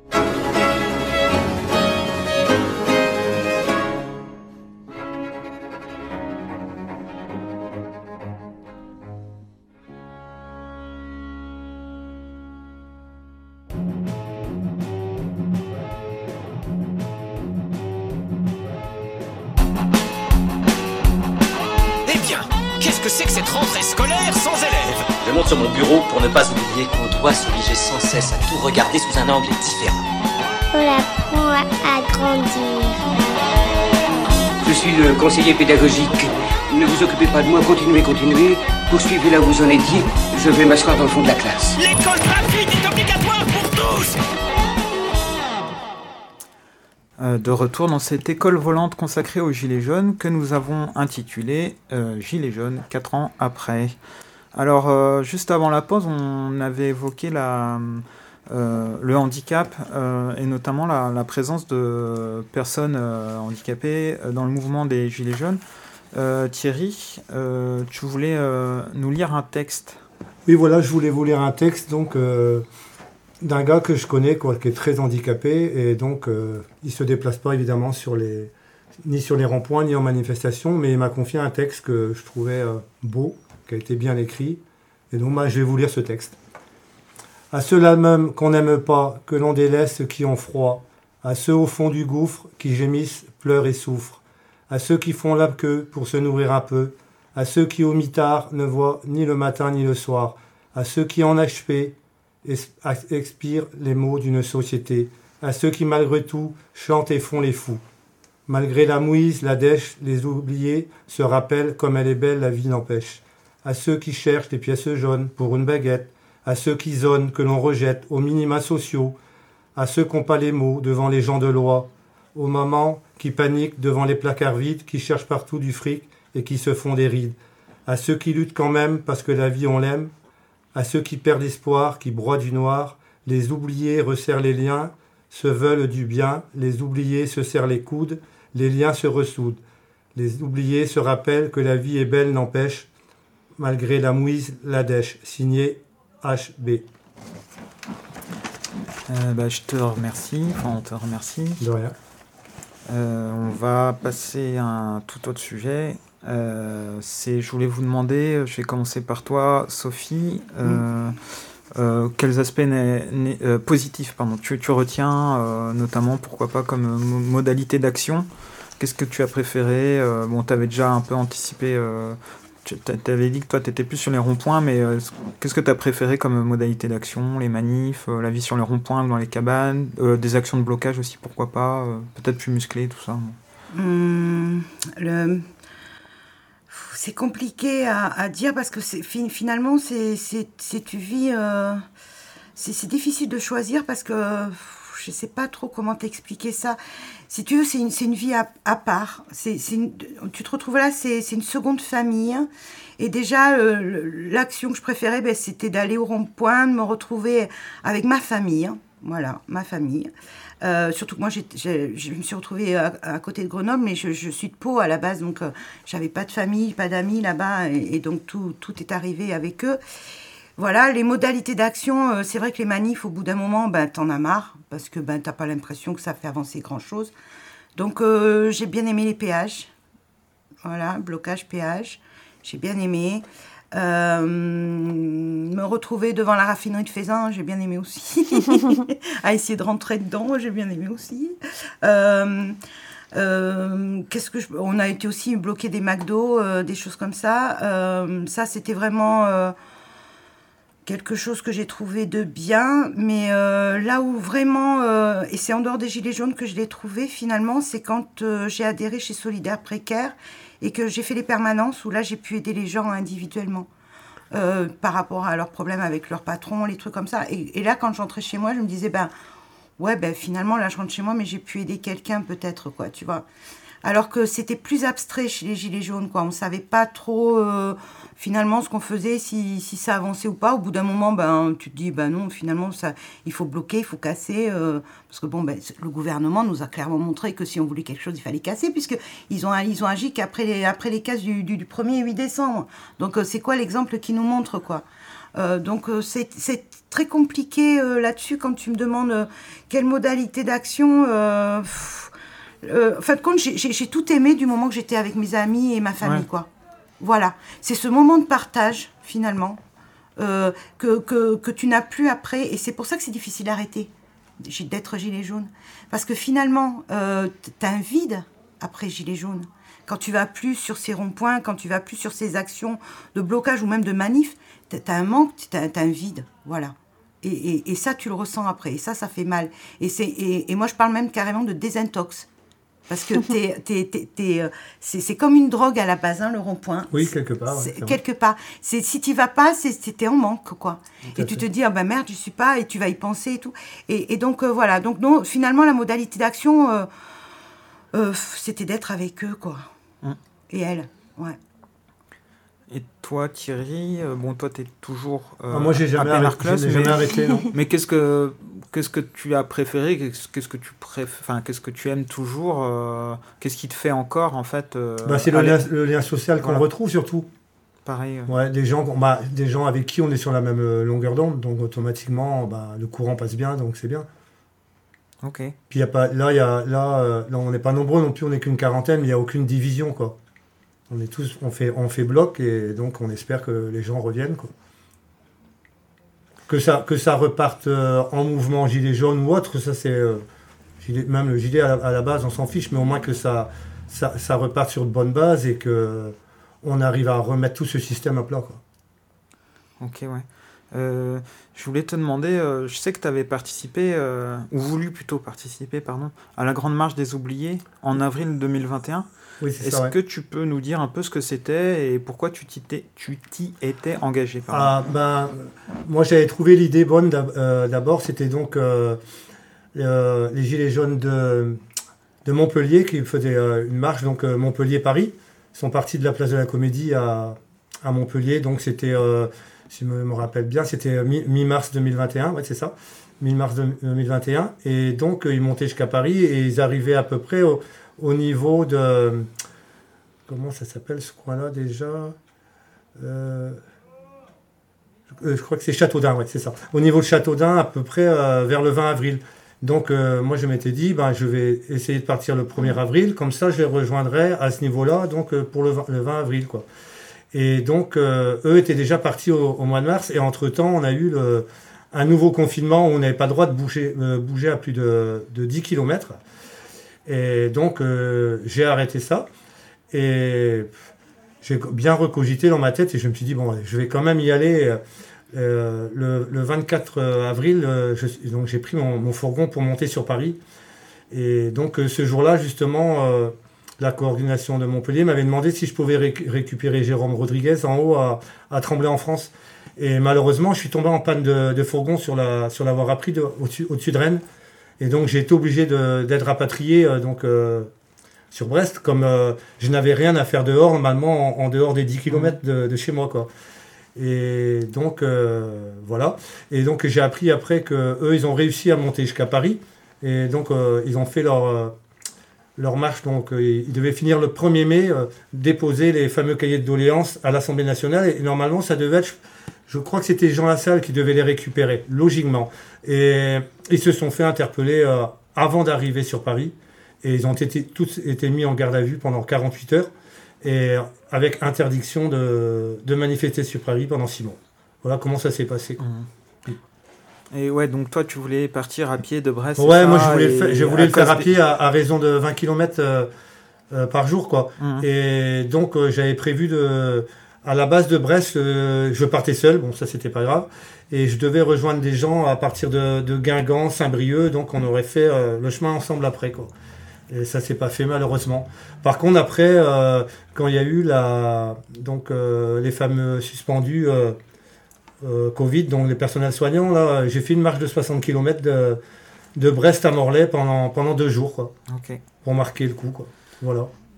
Et donc, euh, ouais, donc la grande marche des oubliés, ça avait ça n'avait pas pu avoir lieu notamment pour toi à, cause, des, à cause, des, restrictions sanitaires à l'époque. Voilà, et euh, ça tombait juste au moment. voilà. Et ceux de, de, Marseille aussi devaient partir le début avril aussi pour rejoindre la manifestation. Donc ceux qui étaient partis de, de Montpellier et eux non plus euh, n'ont pas pu partir, ils se sont retrouvés bloqués. Ok. Euh, maintenant, on va un peu aborder entre guillemets les, sujets qui fâchent. Je voulais un peu parler euh, des aspects un peu plus négatifs. Donc, on faisait un peu le bilan quand même aussi de 4 ans de Gilets jaunes, un peu de où c'en est aujourd'hui. bah, je voulais te demander, Sophie, bon voilà, euh, ce que tu en pensais maintenant aujourd'hui, notamment par rapport à, comment dire, à la question d'un confusionnisme ou euh, de ce qu'on appelle euh, complotisme, c'est-à-dire des idées un peu délirantes quand même. Enfin, bon voilà, moi je suis passé notamment sur le rond-point de Pénarcleuse et voilà, il y avait des trucs que je peux pas, bah, que je peux pas cautionner en fait, mm. et dans lequel je me reconnais pas du tout. D'accord. Et donc voilà, est-ce que tu veux en parler un peu ou... Euh, bah, J'ai testé. Euh, j'ai arrêté d'ailleurs euh, Gilet jaune pendant les antipasses. Euh, parce que ben, ça me correspondait plus. Puis on, pour moi, on défendait plus ce qu'on défendait euh, à la base. Déjà, il y avait un petit souci depuis un moment parce qu'on partait sur 36 000 choses. Les gens, ils savaient plus pourquoi on militait. Quoi. Il, y a, des, moments où on nous disait, mais pourquoi vous êtes là aujourd'hui quoi? Euh, Ben oui. Alors, en plus, nous, je vais juste faire un petit aparté. On, avait fait une, une, départementale, même plutôt régionale, puisque en dehors de l'Isère, il y avait aussi la Drôme, la Savoie, il y avait un petit peu tout le tour, le Rhône et tout. Et euh, on avait fait un jugement prioritaire pour savoir ce que, ce que nous, on voulait mettre en avant. Et dans les quatre premiers points, du coup, il y avait euh, euh, le, pouvoir d'achat, la justice fiscale, sociale et en quatrième, l'écologie. Du coup, le truc anti-pass, le truc, tu vois, c'était juste après, juste après le confinement. Et du coup, ça, nous paraissait, mais pas du tout en adéquation avec ce que nous militait à la base. Et donc, anti-pass, je ne suis pas anti-vax, je suis pour le choix. Voilà, chacun fait, fait comme il, le sent. Et moi, tout, quand euh, tu vois, j'ai testé Penarcleuse aussi euh, le 10 septembre pour la, la grosse journée, la euh, Gilet jaune. Et, et, du coup, j'y retournerai pas parce que quand je vois les, les réinfos Covid, les machins, Maman Louve et tout ça, c'est alors que, que d'autres militent là-dedans, il n'y a pas de souci, mais moi, c'est pas mon truc. Donc, j'irai pas militer. On m'a demandé si je voulais tracter à un moment donné un tract réinfo Covid. J'ai dit non, c'est pas, c'est pas ma cam, je, je ne tracterai pas pour.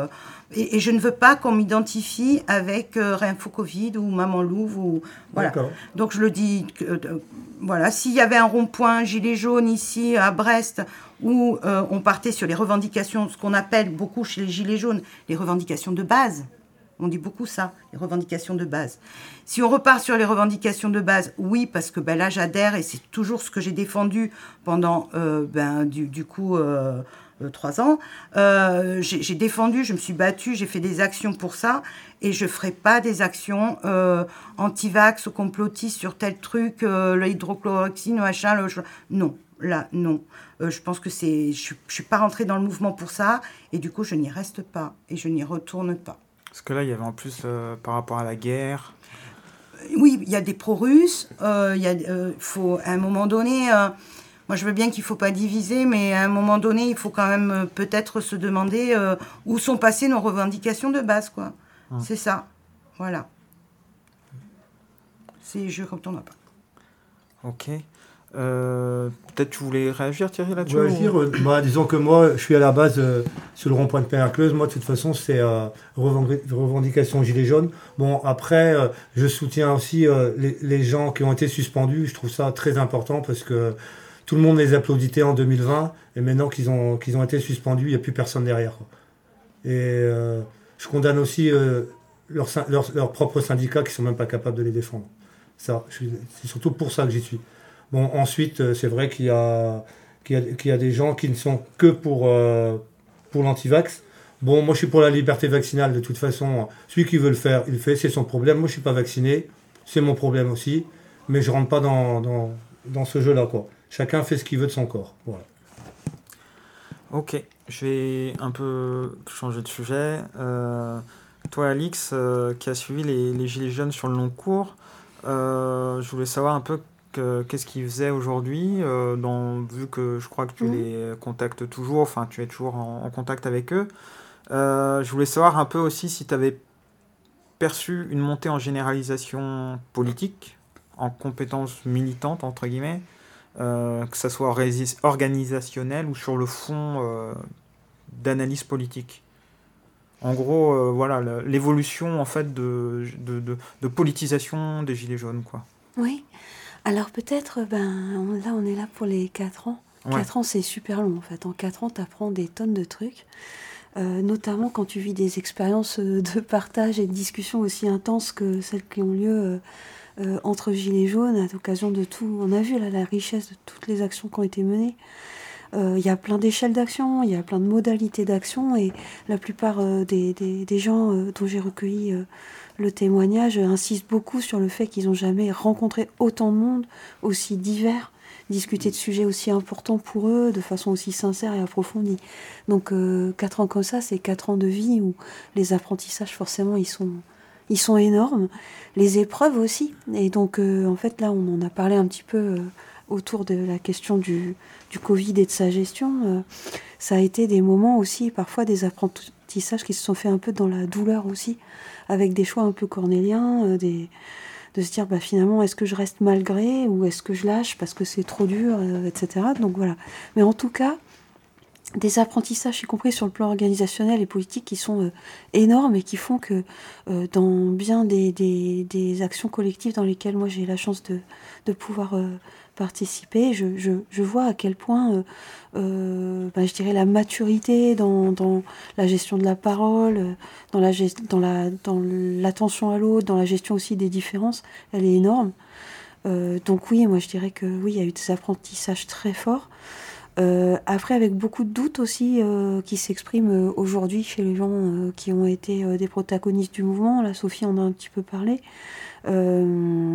c'est des apprentissages qui leur restent, auxquels ils sont tous attachés, mais dont ils doutent parfois qu'ils peuvent les conduire justement à. qui peuvent se poursuivre dans les mêmes modalités que, celles qu'ils espéraient au départ. Euh, donc oui, une montée en compétences politiques, ça c'est c'est certain, mais aussi parfois un sentiment de bah, de de pas réussir à décoller en fait, euh, euh, parce que il y a des sujets qui sont remis à l'ordre du jour, euh, qui sont pas forcément ceux qu'ils espéraient, et puis des revendications, comme disait Sophie, de base, qui sont pas pas pu porter jusqu'au bout ou pour lesquelles ils n'ont pas pu obtenir gain de cause. Euh, et, donc finalement, la montée en, en compétences politiques, elle se traduit pas forcément par euh, un, comment dirais-je, un, engagement plus fort dans l'espace politique qui soit visible, mais parfois aussi par des, par des formes de retrait et des modalités d'action un peu plus souterraines ou qui sont un peu mises en, entre parenthèses pour plus tard, qui sont capitalisées, on va dire, pour plus tard. Il y a un peu ce truc-là, moi, que je, que je reçois dans les entretiens. Quoi. Il y en a aussi qui peut-être se sont engagés euh, dans des partis, syndicats, ben, Il y a eu, alors, il y a eu euh, des épisodes que vous avez évoqués tout à l'heure au moment des élections, euh, qui se sont terminés avec des issues parfois heureuses, parfois beaucoup moins. Dans le, le, collectif que je suis plus précisément, il y a eu l'idée de, de, créer une association et de se fédérer autour d'une association qui de fait pourraient être qualifiés, et certains d'entre eux le font volontiers, d'une une, une association d'éducation populaire. Euh, qui serait l'idée de se rassembler autour d'un lieu dans lequel il est possible de débattre, euh, d'organiser des événements, euh, que ce des événements culturels, artistiques, mais aussi des, des conférences et puis bah, tout un tas de, aussi d'actions de, de, solidarité. Alors une fois qu'ils se sont enthousiasmés et qu'ils se sont engagés dans ce projet-là, maintenant, évidemment, c'est toujours pas simple parce qu'il faut trouver quelle conférence, euh, quel type de, d'action d'éducation populaire on met en place. Et évidemment, la politique, euh, elle te rattrape bien à cet endroit-là. Euh, donc ben voilà, tout n'est pas gagné, mais en tout cas, l'idée de recréer ou de faire vivre cet espace extrêmement intense d'interaction auquel on, a fait référence tout à l'heure, elle est très vivante, c'est-à-dire l'idée que le, le cœur reste gilet jaune, même si finalement l'action collective, elle est empêchée. Euh, pour plein de raisons, que ce soit euh, les violences euh, policières, que ce soit la fatigue, que ce soit les, épreuves de la vie, ou que ce soit bah, les engueulades et, les, divergences internes au groupe. donc, donc tout ça est présent, mais du coup, retrouver cette possibilité d'action dans le champ de l'action associative et de l'éducation populaire, c'est un espoir qui les anime beaucoup, en tout cas dans le groupe que je suis. Quoi. Est-ce que tu peux dire lequel c'est ou c'est sensible Je ne sais pas si c'est sensible. C'est euh, une association qui s'est créée à partir de, de, Gilets jaunes du pays Bigoudin, de la région de Quimper, de la région de Plébin essentiellement, mais qui aujourd'hui euh, bah, invite et associe tout un tas de choses, des Gilets jaunes aussi d'ailleurs. Voilà. Ok. Euh, je sais pas, est-ce que quelqu'un veut, veut, réagir là-dessus ou... Moi je trouve que c'est bien, finalement, parce que c'est une suite qui est donné. C'est, euh, et, et, et, et, là, c'est là où je me rapproche, tu vois, carrément. Je trouve que ce qu'ils ont fait, c'est, vrai, c'est, vraiment très bien. Parce que du coup, c'est une suite. Euh, on est moins nombreux, mais comment faire, euh, au lieu de rester sur le rond-point, et puis bon, voilà, d'être comme. Eux, ils essaient quand même d'avoir de, de, de donner de l'éducation populaire, tout ça, de, de former. tout ça, c'est vachement important. La formation, c'est très, très mmh. important. De structurer, finalement, quelque chose sur le plus long terme, quoi.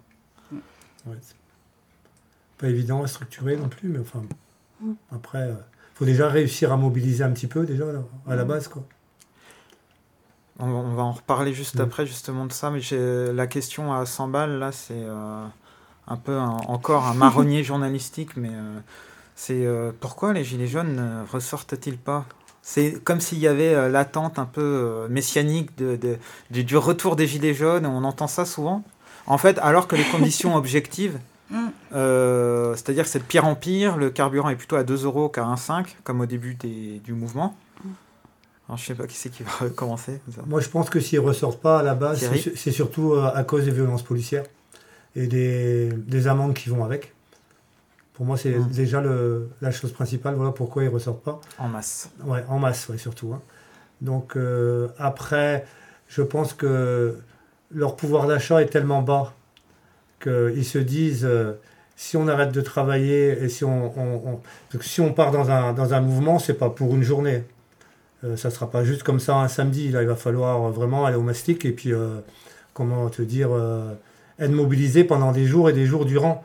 Donc euh, je pense qu'une partie ont, peur de, perdre des salaires, voire aussi, euh, c'est pas qu'ils veulent pas reprendre euh, le mouvement, mais il y a eu tellement de conflits entre couples, entre mari et femme, où des fois un est d'accord, l'autre pas, et ça finit bien souvent en conflit. Donc pour éviter le conflit, ben, on, reste dans son petit coin. Quoi. Je trouve pas ça correct, mais bon, après, chacun ses choix. Sophie?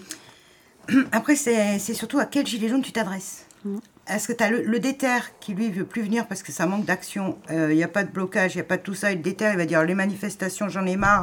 Euh, moi, je viens pas pour manifester. Si vous faites une action, ben là, je reviens. Voilà, une action déter. Donc, le, certains vont te répondre ça.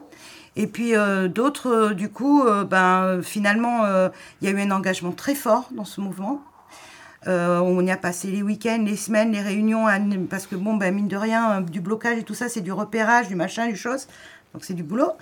Euh, les tracts, c'est du boulot. et, du coup, il y en a qui sont fatigués parce que ils y ont passé beaucoup de temps, ils ont laissé leur famille de côté. On n'a rien eu au final. Parce qu'il faut souligner qu'on a eu des miettes.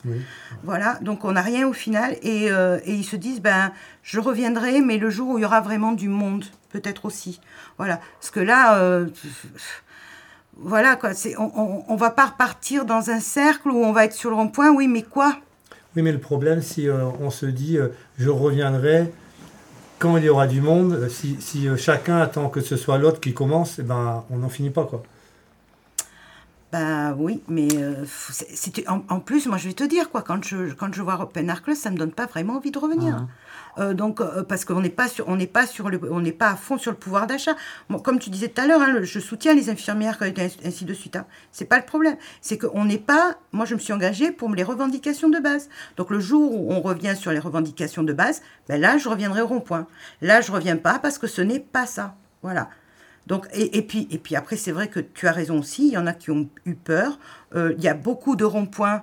Il faut signaler quand même que sur les ronds-points, on a été les premiers attaqués par les préfets, tout ça, pour les, pour les interdire, ces ronds-points, pour nous éviter d'y aller dessus, pour nous interdire de nous rassembler. Euh, ça a été vraiment... Maintenant, il y a des ronds-points, ils sont obligés de déclarer une manifestation toutes les semaines pour pouvoir être sur le rond-point. Tout à fait. Hmm. Voilà, qui se sont fait détruire leur campement. Hmm. Parce que et, puis, et puis ça n'a pas toujours été facile sur ces, sur ces, sur ces, euh, sur ces ronds-points où on avait fait des constructions. Il y a des gens qui venaient brûler ce qu'on faisait. On recommençait le week-end, la semaine d'après, c'était à nouveau brûlé. Euh, il y, a eu tout ça, quoi. Donc après, euh, voilà, je pense que ça manque aussi de structuration au bout d'un moment. Voilà, parce que, ben oui, on va sur le rond-point et on fait quoi? Et il y en a qui veulent plus venir pour ça, quoi. Donc, il euh, y a tout un truc, euh, je pense qu'il y aurait eu vraiment une, grosse question à se poser. Il y a cette enquête sur le portail Gilets jaunes de, savoir pourquoi les gens ont arrêté. Et euh, je pense que Bastien, tu aurais tes réponses là. Ouais, moi je, suis allé la voir, je la trouve pas terrible comme enquête. Tu as bien lu la bonne enquête parce qu'il y en a deux. Ah, je, j'ai regardé ça et moi ça me paraissait un petit peu hasardeux comme méthode. C'est pas que je suis un spécialiste de la, de la, de la, méthodologie en sociologie et tout, mais ça me paraissait, paraissait un, peu, un peu spécial. Quoi, mais... et, puis, et puis après, il y a, y a, les gens aussi qui, qui, nous, qui nous disent euh, Bah alors, euh, les Gilets jaunes, vous revenez. Il y en a qui attendent que les Gilets jaunes arrivent pour faire quelque chose. Ah, c'est l'avant-garde. Ah, voilà. Donc bon, on peut tourner comme ça, tu sais. Il mm. n'y a pas d'organisation. Finalement, il faudrait arriver à s'organiser et ça, c'est très compliqué. Et bah, question subsidiaire, un peu comment remobiliser les Gilets jaunes? Déjà, est-ce qu'il le faut ou est-ce que c'est peine perdue? Et sinon, euh, quelles alliances possibles avec des, d'autres groupes militants ou alors quelles alliances de classe si on parle en, en, termes de groupes sociaux quoi? Sophie? Bah, Tu regardes Nuit debout. Euh, moi, j'ai pas, j'ai pas, j'ai pas été à Nuit debout puisque j'étais pas militante, j'étais pas manifestante. À la... Mais t'as pas eu un autre Nuit debout qui s'est fait après derrière. Ah Ça a été les Gilets jaunes. du, coup, je pense que après les Gilets jaunes, il y aura peut-être un autre mouvement social, mais qui sera peut-être pas Gilets jaunes, qui sera citoyenne ou citoyen ou, ou, autre quoi. Mais du coup, euh, est-ce qu'il faut vraiment attendre que les Gilets jaunes se reforment ou au contraire, il faut partir pour pour une autre lutte? Et puis de toute façon, ça, fera comme les Gilets jaunes, ça partira sur une étincelle, euh, sur un petit truc qui fera déborder le mhm. vase et comme euh, je ne sais plus dans quel pays d'Amérique du Sud, excusez-moi, où c'est parti pour un ticket de bus. Voilà. Chili. Ouais, il me semblait bien, mais je voulais pas le dire. Je voulais pas dire parce que je dis, pareil, je vais dire Chili, je dis grosse connerie. j'ai dit, Amérique du Sud. voilà. Au Brésil aussi. voilà, bah, tu vois. Donc du coup, ouais, donc euh, est-ce qu'il faut attendre les gilets jaunes pour nous sauver? Non, c'est à chaque citoyen de se prendre en main de toute façon et, et, d'aller dans la rue quand il faut et de s'organiser. Il faut pas attendre après les autres, quoi. C'est c'est la lutte, c'est quand tu le sens et, et là, les gilets jaunes, c'est parti de, de, de, des réseaux sociaux. Et ben c'est pareil tu n'étais pas content, tout ça, ben, tu commences peut-être par les réseaux sociaux ou autre chose, je ne sais pas quelle autre action, mais n'attends pas après les autres pour lutter à ta place, bouge. Oui, c'est sûr. As peut-être Thierry, as non, je suis entièrement d'accord avec ce qu'elle dit. Alex, peut-être euh, là-dessus euh, sur euh, comment remobiliser. Bon, tu sors un peu de ton rôle, peut-être. non, ce que je peux dire, c'est que c'est un sujet récurrent de, de, discussion parmi les Gilets jaunes qui restent engagés. Et, et je crois qu'on peut dire que ça les énerve beaucoup quand, euh, les, quand ils sont interpellés sur le mode bah alors que font les gilets jaunes, qu'est-ce que vous faites, ah, etc. ouais, c'est ça un petit peu sur le mode au boulot. Moi j'ai tendance à dire que ce, que ça, ce dont ça témoigne, c'est l'idée que presque maintenant c'est presque patrimonial en fait les, les, gilets jaunes dans la population française. C'est-à-dire que même ceux qui n'ont pas été très actifs ou ont été actifs ponctuellement associent en fait les gilets jaunes à une idée de défense. Euh, euh, bah, des intérêts du peuple, quoi. Euh, et, euh, et puis le, signal, quoi. C'est devenu, c'est devenu ça. Après, je suis assez d'accord avec ce que dit Sophie, c'est que finalement, on refait jamais deux fois la même chose, que, que ce qui s'est passé dans les Gilets jaunes a eu beaucoup d'importance, je pense, pour, pour les luttes futures. Euh, que ça peut s'analyser aussi dans une séquence un peu plus large où euh, bah, il y a eu des mobilisations euh, qui présentent des traits communs, qui ne sont pas exactement similaires, mais tu as mentionné, Sophie, Nuit debout, on peut parler des mobilisations autour de la loi travail, on peut parler de pas mal de mobilisations qui, vivent un petit peu dans, dans la mémoire des luttes. Et les Gilets jaunes, à mon avis, très clairement, en font partie.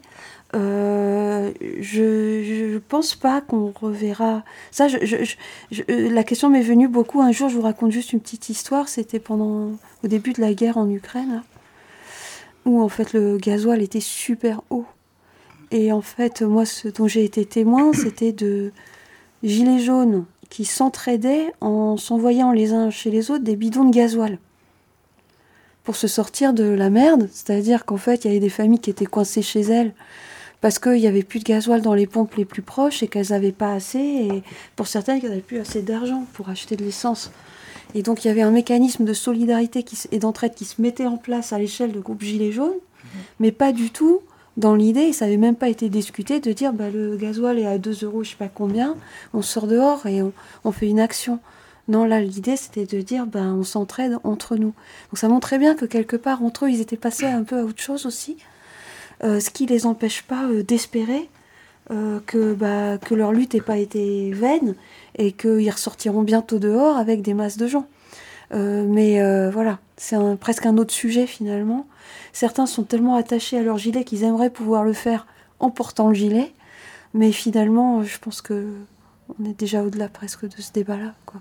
Ah oui, oui, beaucoup, beaucoup, ont, rangé le gilet ou le sortent en fonction du contexte. Ouais. Ça m'arrivait, ça m'arrivait mm. aussi d'ailleurs en fonction du contexte. Je mettais un gilet ou pas. Euh, qu'est-ce que je voulais dire et tout ça? Ouais. Euh, je voulais poser une question peut-être à Sophie.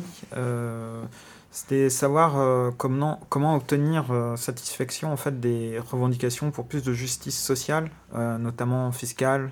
Donc il y avait eu la question du retour de l'ISF, aussi pour plus de démocratie. Enfin, est-ce qu'il faut le RIC, pas le RIC Mais en gros, ça pose un peu la question de d'autres formes possibles d'engagement, quoi, de, pour obtenir satisfaction des revendications, quoi. Ça dépend là aussi euh, si tu crois ou pas en la politique. Par exemple, toi, euh, tu es dans, es, dans un groupe d'action euh, et les filles, quoi, ou Union Populaire, on va dire. Mais comme j'ai été dans les syndicats, mais comme dans un syndicat, mais j'y étais en disant j'y vais, mais en portant mes idées gilets jaunes. C'est-à-dire que je ne me fonds pas dans la masse et accepte les idées d'un tel ou un tel un tel. C'est-à-dire que quand j'y vais, euh, et c'est pour ça que quelque part, je suis toujours gilet jaune. C'est parce que partout où je vais, partout où je vais militer, que ce soit dans un syndicat ou un parti politique, j'y vais avec les idées que j'ai euh, acquises avec les gilets jaunes. C'est-à-dire que pour moi, ça c'est super important. Euh, sinon, je ne serais plus me regarder dans une glace. Quoi. Je, c'est pour, pour, pour, moi, c'est mes idées de gilets jaunes, c'est plus que tout. Je pense qu'on euh, je pense qu'elles n'étaient pas mauvaises, elles étaient très bonnes. On a eu de, bonnes propositions sur plein de, sur, plein de sujets. Et ces sujets-là, ben, il faut continuer à les porter, même si on n'a plus le gilet. Euh, c'est super important euh, de continuer à les porter. Du coup, je peux être dans un syndicat ou un parti politique, je m'en fous de ce que c'est. J'ai mes idées, je les garde. Et mhm. voilà, quoi. Et si on n'est pas d'accord, on débat. mais du coup, c'est comme ça qu'on peut porter, je pense, par la suite aussi. Parce que pour l'instant, le système qu'on a en France, à part du côté politique ou syndical, tu peux pas le porter autrement, quoi. Pour l'instant, c'est compliqué puisqu'on n'a pas on n'a pas de t'as pas vraiment d'endroit où débattre ou voter euh, tu vois comme du RIC ou ainsi de suite quoi. Donc euh, comment tu veux faire hein, dans l'état actuel des choses quoi? Quand tu vois que déjà tu manifestes euh, on te on, t'écoute même pas. Alors avec la nouvelle loi Darmanin ça va être pire merci.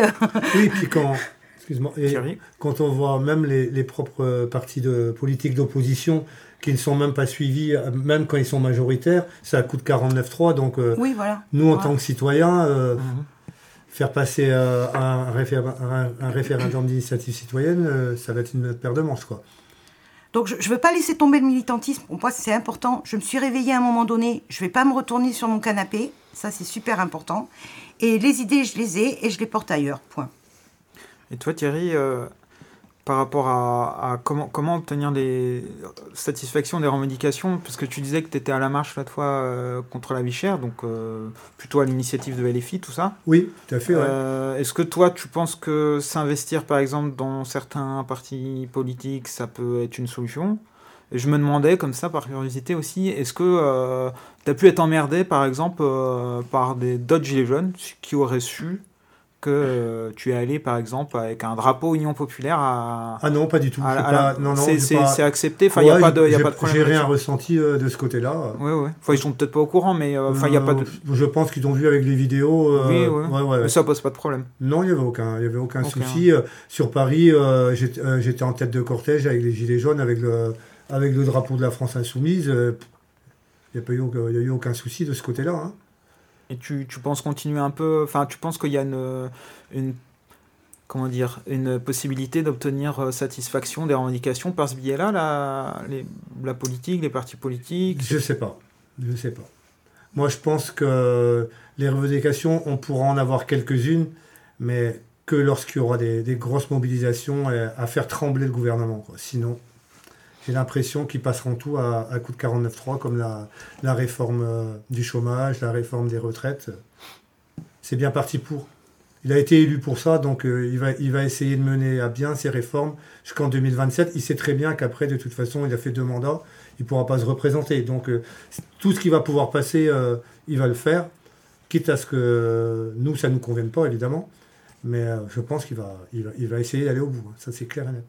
Et donc, moi, ce que j'attends, ouais, c'est que la NUPS, par exemple, euh, fasse encore un, grand appel populaire. Parce qu'ils ont démontré il y, a, un mois de ça qu'on était quand même plus de 100 000 personnes. Et je pense que là, euh, je sais qu'au mois de janvier, je crois que le 7 et le 8 euh, janvier, sur Paris, il y a une grosse mobilisation. Donc j'espère que ça va être suivi. Quoi. Ok. On verra bien. Sophie? Euh, moi, je suis pas euh, sur euh, ouais absolument Macron démission et tout ça. Je t'explique pourquoi. Parce que Macron ou un autre, c'est la même chose. Moi, je suis anti-système, quoi. C'est-à-dire que c'est pas, c'est pas Macron qu'il faut changer spécifiquement, Mhm. c'est tout le système. Parce que finalement, que ce soit Macron qui sorte en 2027, on va garder toujours le même euh, système électoral, le même truc régalien, comme ils adorent appeler régalien. Là, j'adore ce mot. Et euh, du coup, euh, L'état- bourgeois. Ouah. Mm. Et, et donc, et donc, du coup, c'est- c'est pas. euh, moi, ce que je vis, c'est pas la démission de Macron ou le. Non, c'est le changement de système. Et c'est là-dessus où je me retrouve un peu euh, avec euh, Union Populaire. C'est sur la sixième République, quoi. Parce qu'à un moment donné, euh, ben, moi, le mandat révocatoire, ça me parle bien, tu vois. Euh, c'est c'est plutôt là-dessus que, que je, me, je me pose, plutôt que de absolument. euh, ouais, il faut déboulonner Macron. Non, c'est le système qu'il faut déboulonner. Et il faut avoir un bon système anticapitaliste parce qu'il y en a marre de ce système bourgeois. Ça y est, je fais ma, je fais ma gauchiasse. C'est bien. Oh, ça, y est. Ah, ouais. Et, et du coup, et du coup, euh, et du coup, euh, voilà, c'est, euh, c'est, c'est là-dessus qu'il faut se battre, quoi. C'est, c'est, c'est contre le capitalisme et contre Ouais. ce système, voilà. Ah, C'est bien, t'anticipes complètement ma, ma question. Ouais, c'était pour faire Non, mais justement, c'est donc c'est la suivante. Les Gilets jaunes se sont beaucoup focalisés sur la figure d'Emmanuel Macron pour délaisser relativement l'action sur les lieux de production, même s'il y a eu des blocages, bon, des ralentissements de flux de marchandises, etc. Euh, Est-ce qu'il faut sortir de ses limites? Et si oui, euh, comment? Donc là, ça pose de la, question de. euh, c'est une vieille question du mouvement ouvrier, hein, de la question sur le lieu de production. on réinvente pas la roue. je ne sais pas qui veut répondre à ça. Toi, Thierry, par exemple, on a parlé de ça une fois dans le, bah, dans le car pour la marche contre la vie chère. Euh, C'était quand il y avait les grèves, enfin il y avait des grèves dans les raffineries, tout ça. Enfin, de, qu'est-ce que tu en penses de ça de... Ah bah, c'était une bonne initiative. Ouais. Et d'ailleurs, ça aurait été bien que d'autres grandes entreprises prennent le pas là-dessus, ou même des petites entreprises. Parce que de toute façon, euh, ils, sont, ils sont tous pris à la gorge, qu'ils veuillent ou non. Si ça ne bouge pas, euh, d'ici quelques mois, il y aura entre 150, 150 et 200 000 petites entreprises qui vont se casser la gueule. Ça, c'est clair et net. Alors quand tu vois qu'il fait une réforme du chômage en, disant que ça va, ça va très bien, on est, on est en, dessous des 9%, donc on peut, on peut descendre les indemnités des, des chômeurs. Euh, moi, je veux, bien, mais dans, dans quelques mois, ça va, ça va remonter d'un coup. Donc, euh, c'est un, un système de yo-yo, on va dire. Lui, dans sa tête, euh, enfin lui, le gouvernement dans sa tête pense que il peut arriver comme ça à, à faire retrouver des emplois à des gens. Mais moi, euh, honnêtement, je ne pense pas. Il faut que tout ce système soit remis à plat. Sinon, on n'arrivera jamais à rien du tout. Et je pense que, comme tu disais, euh, au niveau des, de nos revendications, ça passera par la rue, qu'on le veuille ou non. Mais là- là, je ne juste- pense pas que ça passera par, euh, par la NUPS ou, ou par les Républicains ou je ne sais quoi. Je pense que ça passera d'abord par la rue, par la mobilisation dans la rue. Il n'y a, a que comme ça qu'on arrivera. Sinon, Parce que là, je posais aussi la question quand même des lieux de production. Donc peut-être articuler la rue et des grèves dans, les, dans, dans des grands secteurs Ah, euh, c'est ce qu'il stratégiques. faudrait. euh, C'est ce qu'il faudrait. Ouais, plutôt les grèves, ouais. Ou, ou, ou- ou les deux, ou tout. Ah, mais Ah, mais on sait que dans certains pays, par exemple, euh, des mouvements sont partis des fois de... ben, on a parlé du ticket de, de métro, de- c'était une époque euh, à, à peu après les Gilets jaunes, où il y a eu beaucoup euh, de mouvements de, ben, de lutte des classes, hein, moi c'est comme ça que je les appelle, euh, dans plein de pays, avec des fois qui partaient de la rue, des mouvements citoyens, etc. Et que là où euh, ça commence à devenir un rapport de force très puissant, c'est quand euh, la production aussi était bloquée avec la grève générale. quoi. C'est-à-dire qu'il pouvait y avoir euh, des blocages de type quasiment parfois insurrectionnel avec des barricades et Mm. des, des, des blocages des flux, un peu comme les gilets jaunes, hein, de, de, de, de filtrage, des ronds-points, de blocage, de voilà. Mais la grève, la grève générale en plus, quoi. Et C'est surtout qu'avec la nouvelle loi Darmanin-Lopmi, euh, le soulèvement de la rue, ça va être beaucoup plus compliqué, puisque beaucoup plus euh, d'aide de dessous pour les forces de l'ordre. Euh, fa- les fameuses amendes qui vont tomber sans que tu ailles au tribunal. Tout à fait. Euh, donc là, c'est pareil, ça va être vachement plus compliqué. Il va y avoir encore plus de répression. Je pense que depuis les Gilets jaunes, du coup, ils ont pris une leçon et là, ça va être répression, répression, répression. Donc un soulèvement dans la rue, oui, à condition d'être vraiment très nombreux. Voilà, il ne faut, pas y aller à 100 là, c'est pas la peine. Hein euh, donc du coup, c'est sûr que ça peut j'ai toujours pensé aussi comme ça, que ça pouvait vraiment être par un soulèvement du peuple ou, tu vois, du revenir à 68, 36. Euh, mais encore 36, il y avait les syndicats. Bah là, c'est ça, là, tout ce que tu me dis, ça me fait penser la question de euh, la spontanéité des masses et euh, ou l'organisation aussi par le parti ou le syndicat. Enfin, les deux ne, ne s'opposent pas. C'est-à-dire que tu peux avoir une spontanéité des masses, mais il y a un moment, est-ce qu'il ne faut pas euh, une organisation euh, un, peu, euh, un peu plus structurée pour, dans des moments clés, intervenir et tout ça? Enfin, tu vois ce que je veux dire? La converger, tu veux dire, avec... Ben, C'est-à-dire que les mouvements de masse, est-ce que ça se suffit à, soi-même s'il n'y a pas, en fait, de direction? Dans tous les sens du terme. C'est-à-dire de direction, c'est-à-dire, en gros, pour caricaturer, un peu un état-major dans le sens... voilà. Ça ne veut pas dire que c'est hyper... Euh, militaire et, non, et, mm. complètement bureaucratique euh, et, non démocratique, mais en gros, toi, une direction pour un peu euh, orienter. Et, ça peut être orienté aussi idéologiquement, mais ça peut être orienté dans la stratégie, dans l'action.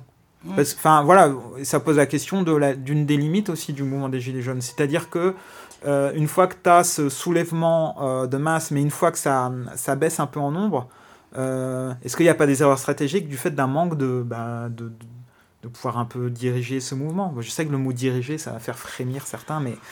Euh, après, il y a un problème avec les grèves et tout ça, c'est que pour l'instant, euh, les luttes, elles sont plutôt corporatistes, quoi. Ouais, ça c'est.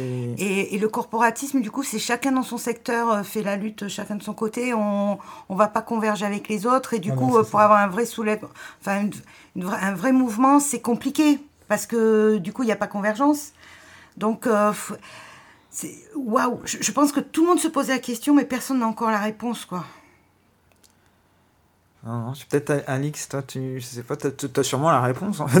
ouais, pas du tout, pas du tout. Non, je, je me faisais la remarque qu'il y avait, euh, par rapport à, au cas particulier des Gilets jaunes, il y avait, euh, il y avait eu des capacités de faire des choix stratégiques dans l'urgence on va dire, dans des moments un peu euh, où c'est le bazar, où ça part dans tous les sens, où il y a une pression très forte, il y avait eu la possibilité de prendre des orientations stratégiques assez intelligentes et rapides sur le moment, dans plein de moments. Quoi. Mmh. Et que donc finalement, moi, quand, quand euh, on parle du mouvement des Gilets jaunes, ce qui se dégage dans mon esprit spontanément, c'est pas une image de, bazar ou, ou de, d'une foule un peu désordonnée qui part un peu dans tous les sens. J'ai pas du tout cette image-là du, mouvement.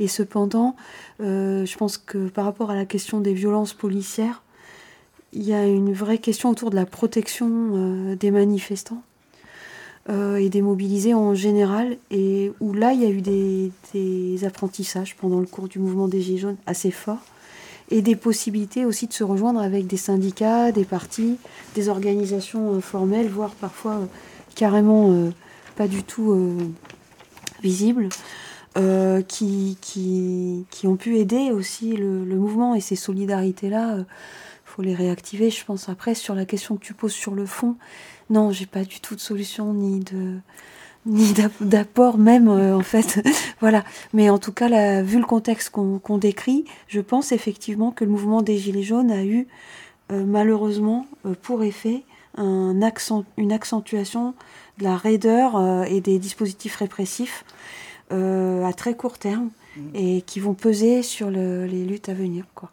ouais. Mmh. oui oui, c'est sûr qu'on sait à quoi s'attendre. S'il y a un, gros mouvement populaire de retour, euh, ça risque d'être chaud quand même. Hein. Je pense. Peut-être pas dans les villes euh, comme Brest de 100 000 habitants, parce que ça reste quand même gentil. Moi, j'ai vu que dans les manifestations, c'est quand même resté euh, correct et gentil. Mais quand on va sur Paris, c'est autre chose quand même. Hein. Mmh. Ou dans certaines grandes villes, hein, Lille, Bordeaux, Marseille, tous ces coins-là, Lyon aussi, exactement. C'est sûr. Mais bon, je pense qu'il faudra passer par là de toute façon. Sinon. Aujourd'hui, les, gilets jaunes euh, que moi je connais, qui sont les plus euh, déterminés, ils vont à Paris. Oui, en général. En général, ils vont à Paris. Et voilà. Et ils continuent d'y aller. Et ça peut être un peu aller au casse-pipe des fois. Parfois, oui. Genre la dernière fois, euh, avant, bah, j'ai plus la date, mais c'était avant la DA 29. Ils avaient, certains de Quimper avaient eu des problèmes et tout, et c'était une espèce de d'appel en fait à l'arrache comme ça sur les réseaux sociaux. Et voilà, ils vont, ils y vont plus quoi. moi, pour ma part, moi, je donne un peu mon, mon expérience personnelle, c'est qu'il y a un moment, j'étais fatigué en fait de, de, voir des gens qui me, qui, qui, me contactaient parce que voilà, moi, j'étais un peu dans une, on va dire un groupe gilet jaune organisé avec, avec, avec cette notion euh, d'organisation, enfin de voilà, euh, de médias aussi, d'écrire des textes et tout, et euh, ce truc de ah on reprend les ronds-points comme si en fait l'histoire allait se répéter. Et on avait publié un, texte à l'époque qui s'appelait L'histoire ne repasse pas les plats. Et voilà, euh, je renvoie aussi à la citation de Marx, euh, l'histoire ne se répète pas, ou la première fois sous la forme d'une euh, d'une tragédie et la deuxième fois sous la forme d'une comédie quoi et, donc en fait voilà et puis bon je, je, suis désolé je vais de donner mon avis voilà moi pour moi il faut il faut un parti qui organise. Il faut que ce soit structuré. Il faut que ça soit structuré. Après, un grand parti populaire pour moi, anticapitaliste, et euh, voilà, moi, j'ai de gauche, hein, j'ai mm, clairement, mm, mm. mon, clairement mon camp. Hein, voilà, je, je, ne pense pas qu'on puisse, euh, euh, comment dire, fédérer sur tout et n'importe quoi. Donc, ça, pour, je dis ça pour répondre à la question ah, mais il faut pas diviser et tout. Ben, si, moi, je divise en fait. Je, je, je fédère pas sur tout et n'importe quoi. Et je rejoins Sophie par rapport à tout ce qui était un peu ce confusionnisme et euh, un peu euh, un peu conspi, réinfo Covid, etc. Où euh, c'est un sas d'entrée pour l'extrême droite. Et, j'ai été très surpris de voir que ça a toujours été comme ça. Quoi. Même, je lisais Sternel sur ni gauche ni droite et qui étudie en fait la montée du fascisme et, et même les idéologies pré-fascistes. Et il y avait ces périodes de confusion, et notamment avec des gens qui venaient de la gauche. Et voilà. Et où on disait la troisième voie, ni gauche, ni droite, et machin. Et ça a amené une espèce de bouillie comme ça. Mais bref, je, je m'égare. Sophie, tu voulais. Euh, non, juste te dire qu'il bah, y a des manifestations, il y en a tous les samedis à Paris. Hum. Seulement, on n'en parle pas. Les journalistes n'en parlent plus puisque c'est calme, puisque tu fais une manifestation nassée. Ta, ta, ta, ta, nassée. Et, et, du coup, les, Gilets jaunes ne communiquent pas. Donc là aussi, on va dire qu'il y, y, y, y a, un problème de moyens d'action sur ces manifs. Parce que tu vas tous les du coup, il y en a qui montent tous les samedis à Paris en manif. Mais comme on communique pas, comme euh, voilà, c'est juste pour aller faire une promenade au milieu des gendarmes, non des CRS, pardon, parce que c'est pareil. Donc du coup, c'est une petite promenade au milieu des CRS à Paris, euh, voilà, pour aller jouer un peu au chat à la souris si on y arrive. Et, du coup, il n'y y a, pas de communication, rien du tout. Donc ça intéresse personne. Donc euh, on, en on en revient toujours à ça, à ce problème d'organisation, de structuration, de voilà, tu vas pas à Paris pour rien, tu, tu vas, tu vas pour revendiquer quelque chose. Et eh ben tracte, euh, communique avec, avec certains médias. Si tu veux pas les, les médias mainstream, entre guillemets, ben, ben t'en as d'autres, t'as Blast, t'as as, autre chose, quoi, je veux dire. Euh, indépendants, ouais, tout à ouais, voilà. Mmh. Donc, mais il faut communiquer, quoi. Au bout d'un moment, juste aller se promener, ben, les gens, ils vont laisser tomber aussi petit à petit, à moins qu'ils soient drogués par la promenade du samedi à Paris. Mais et, c'est quoi le, enfin, quel est le sens de de, de, de, de, répéter comme ça euh, inlassablement des manifestations si tu sais qu'il y a que dalle euh, de monde? On est là, on, est là. on, affirme notre présence. Bon, quelque part, il y a un côté valeureux et comment dire euh, assez beau d'une certaine manière. Mais en même temps, euh, moi, bon voilà, je, redonne mon avis. Moi, c'est que c'est vrai que j'avais, comment dire, j'avais une culture militante avant, et même si j'avais jamais vraiment très milité, mais euh, j'ai toujours en fait une vision objective euh, où je regarde les choses. Et c'est vrai, je, comment dire, en me mettant un peu extérieur comme ça, et je ne peux pas m'empêcher de, de me dire que tu peux pas juste dire aux gens, enfin faire la promesse de dire on continue comme avant, euh, on, fait tout le temps la même chose et ça va bien se passer. Mm. C'est-à-dire que ça sera, voilà, ça prendra d'autres formes et il faudra une organisation et, euh, et ça sera peut-être un mouvement beaucoup plus large et peut-être aussi plus violent, vu les, les, conditions matérielles qui risquent en fait de se détériorer euh, encore plus. Voilà, pour conclure, j'avais une dernière question à peine vaste. C'était réforme ou révolution. Alors, euh, bon, réforme, est-ce que, euh, par exemple, faut participer aux élections sur un clivage euh, gauche-droite, en gros, classique? Donc, je vois que Sophie, ça a l'air de t'inspirer. Bah ouais, surtout par rapport aux Gilets jaunes, qu'on s'est jamais posé cette question. Non, mais en, général, je, je veux dire en général, quoi. Je veux dire, pas forcément alors, euh, si, euh, si on va chercher dans mon truc militant, euh, moi je vais dire révolution. Hein Thierry, je pense qu'il va dire pareil. quoi. Non, mais c'est sûr que nous, c'est ce qu'on a espéré à la base et, c'est ce qu'on espère toujours. Quelque part, on, l'espère toujours, malgré qu'on sait que bon, ben, ça n'arrivera pas en tant que gilet jaune, ça arrivera peut-être en tant qu'autre chose. Mais du coup, ouais, révolution, parce que réforme, tu vois bien que même avec, tu vois, ce qui est au à l'Assemblée nationale, même là, tu as essayé de faire un truc où tout est bien mélangé, tu n'y arrives pas, quoi. Donc, donc, au secours, non, révolution, quoi. Alix, tu voulais intervenir? Très rapidement, juste pour dire que cette formulation-là, cette alternative-là, pardon, elle est formulée de façon assez ancienne. Elle n'a plus vraiment de, sens aujourd'hui, parce que la réforme est, plutôt ce qui suscite la révolution qu'une alternative. par, réforme, dans ma question, en gros, par réforme, j'entendais la social-démocratie, quoi. C'est-à-dire, en gros. Oui, j'entends bien. Voilà, j'entends bien le. En, en, en, gros, LFI prend le pouvoir avec euh, je sais pas qui. Non, mais dans ce cas-là, dans ce cas-là précis, Bastien, tu sais que nous, on est des primo-militants de base, quoi. Donc, on n'a pas assez d'intelligence et de neurones pour, euh, pour arriver jusque-là. Hein. C'est ça. Sans déconner, quoi. en tout cas, on va dire, vu l'État, je dirais peut-être, vu l'État euh, dégradé de la prise en compte des intérêts ben, des, des, plus modestes, des intérêts populaires c'est difficile d'imaginer que les réformes permettent euh, de façon douce et progressive euh, de faire face bah, aux besoins qui sont les leurs à court terme. Voilà. Moi, je dirais plutôt euh, révolution et en route vers la sixième République. Voilà. Ça, c'est pour les institutions politiques? Tout à fait. Et pour les institutions économiques? Ça, c'est encore une autre question. T'as une heure de plus, là? Non, on va, on va, on va pas tarder à conclure. Hein, non, non. Parce que, non, là, je pose la question, en fait, de, tu peux très bien euh, prendre l'État, en gros, mais si t'as pas le, capital, enfin, si en gros le, capital continue à faire de la merde, euh, que t'as pas la main sur des grandes entreprises et tout, enfin, bon, bref, c'est, vrai que c'est un, c'est, un vaste sujet. Euh. Si tu veux, j'ai bossé sur un truc démocratie au travail. Si tu veux, je te donne le résultat. voilà. Non, mais non, c'est, très compliqué là ce que tu demandes. C'est... Ouais, bah, est-ce que vous voulez dire un dernier mot avant de bah, moi, je, comme, comme je disais tout à l'heure, je demande à toutes les personnes de bonne volonté qui se reconnaissent dans notre mouvement ou dans notre ex-mouvement, parce que les Gilets jaunes, maintenant, bah, malheureusement, c'est en train de partir un peu dans tous les sens. Donc, euh, ça se finira sûrement par un gros mouvement populaire.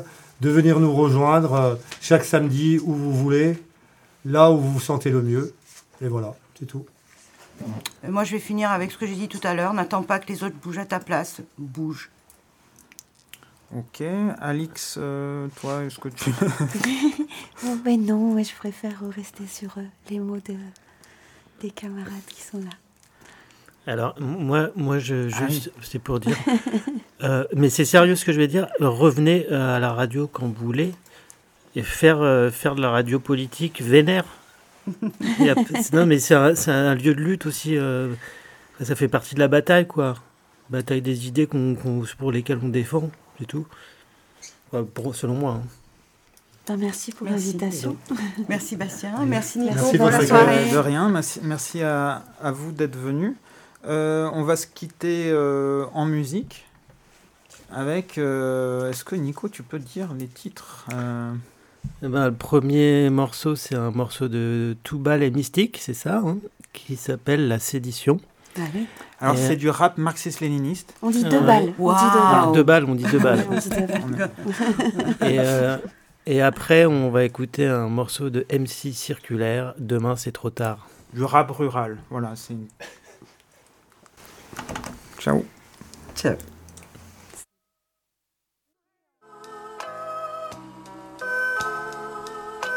Rien ni personne ne pourra étouffer une révolte. Tu as semé la graine de la haine, donc tu la récoltes. Les rebelles et les rebus ont tous opté pour le boycott. Faisons en sorte que les aisés nous lèchent les bottes. Traînons plus bas que terre. Ceux qui nous l'ont déjà fait. Prendre le mal par le mal n'est pas bon en effet, mais la rage et la frustration empêchent en leur réflexion. Est-ce Dieu ou le diable qui guide toutes nos actions? Sache que derrière nous il y a Beauval ainsi que les Lillettes. Tous les départements du 01 au 77.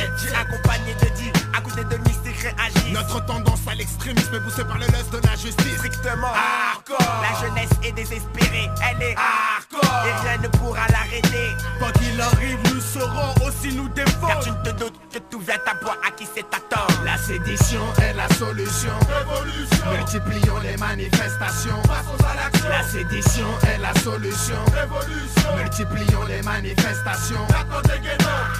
L'explosion de toutes les cités approche. D'abord des gens fâchés qui n'ont pas la langue dans, la, poche. Faisons partie d'un parti d'avant-garde guidé Par deux principes. Visant à renverser la société. Juste pour le plaisir je répète Ma cité va craquer. Une révolution complète. Je prends plaisir au vacarme Au fracas des vitres quand tout crame. Les cris des jeunes deviennent des arts Qui des armes Relève le gant. Quand tu le faut deviens brigand. Cramer le système est mon slogan. Le shaitan fusionne avec les deux banigas On additionne les forces pour faire face à la menace de l'état bourgeois. La lutte des classes dans la masse tu sens l'angoisse. Faut très vite petit poulet Trace le chacal de Boval à la vie de ta face. Il faut lutter, affûter pour faire chuter le pouvoir La sédition est la solution. Révolution. Multiplions les manifestations. La sédition est la solution. Révolution. Multiplions les manifestations. Attendez, Disette liqueur, ma milice est en sueur. Force de bouger sur le but indiqué par ailleurs. J'effleure, faut les meurtrières Jusqu'à ce que Babylone prenne peur. Pas peur d'y perdre la peau. Et pour dérailler les inspecteurs Regarde en droit devant moi, élaborant mon phrasé de guerre. Préparez le cimetière, l'enculé en enfer. Ouvre la porte de la guerre civile. Et rentre. avec fierté. Car les droits de l'homme sont laissés à la porte d'entrée à jamais. Sachez que ma rage est loin d'être passagère. Sous commando numéro 3 Explique ce que tu comptes faire. Car lorsque des chiens mordent mes frères ces derniers sont en droit de les abattre. Donc je check la muselière. Celui qui s'en tire n'est pas le flambeur mais celui qui a des tripes. Donc pour une fois soyons à la hauteur de nos lyrics Du 100 à 300% pour Géchant la vision du champ. Dorénavant Et dès maintenant à toi de choisir La sédition est la solution. Révolution. Multiplions les manifestations. Passons à l'action. La sédition est la solution. Révolution. Multiplions les manifestations. La sédition est la solution. Révolution. Multiplions les manifestations La sédition est la solution. Révolution. Multiplions les manifestations. La sédition est la solution. Révolution. Multiplions les manifestations. La sédition est la solution. Révolution. Multiplions les manifestations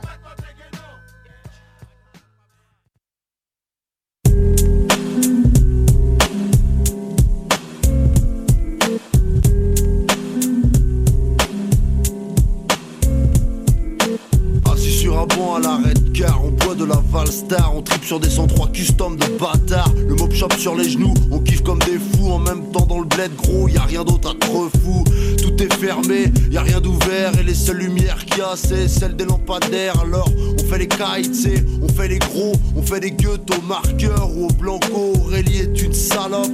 Comment tu sais ça? Parce qu'elle baise avec tout le monde sauf avec moi ici. Les relations humaines c'est l'abîme ici. Pour se marier on crache pas sur sa cousine ici. Tu comprends que tu baises ou tu te fais baiser. Chaque bled a son institut son curé ici. Pas d'internet, c'est le Minitel 3615 code mon cul et tu te branles sur des pixels. Alors, à 15 ans, tu commences à fréquenter Mado. 30 ans de carrière, 15 syphilis, 12 bléno. Et si tu mets pas de capote, mon pote, t'as vite compris.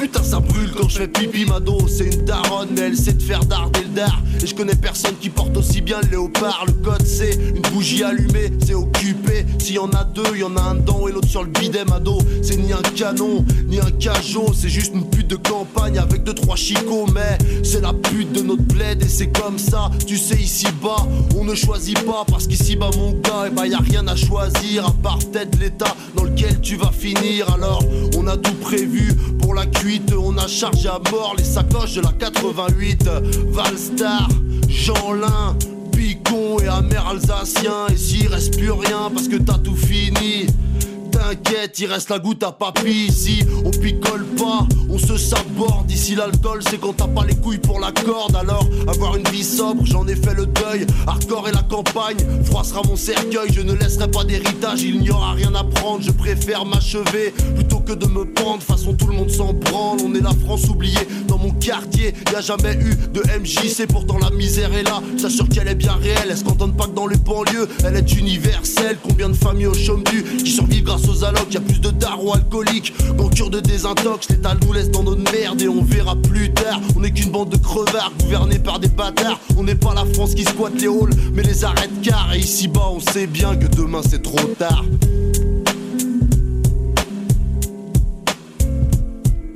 Bon, on trace? Ouais, on se casse.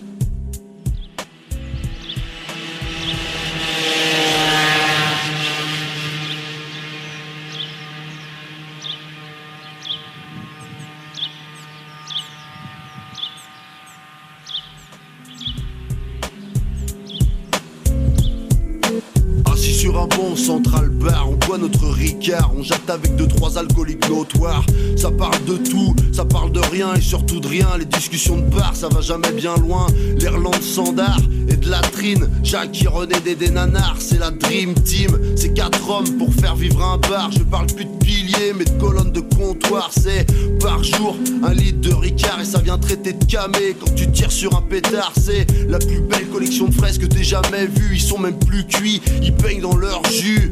Ils sont chez eux, c'est des oufs. Quand ils débarquent dans le rad, ils sont en pantoufles. Politiquement correct, ils s'en battent les boules. Ici, ça parle de négro et de bougnoul. Y a des envies de meurtre et des claques qui se perdent. Mais je sais que ça éclabousse quand on frappe dans la merde. Alors je les méprise, je les ignore. Ils sont tout aussi cons qu'ils seront rapidement morts. Et si tu veux pisser, mon pote, tu vas dehors. Ici, c'est des porcs et les chiottes, ils sont hardcore. Ces putains de goks sans deck, c'est le Vietnam. Ça pue la merde et le gnoc man. Dans ce putain de rad en formica gondolé Où depuis les années 70 y a rien qui a bougé Y a une photo de Poulidor accrochée au mur. Et sur les verres de Jupiler y a des fissures.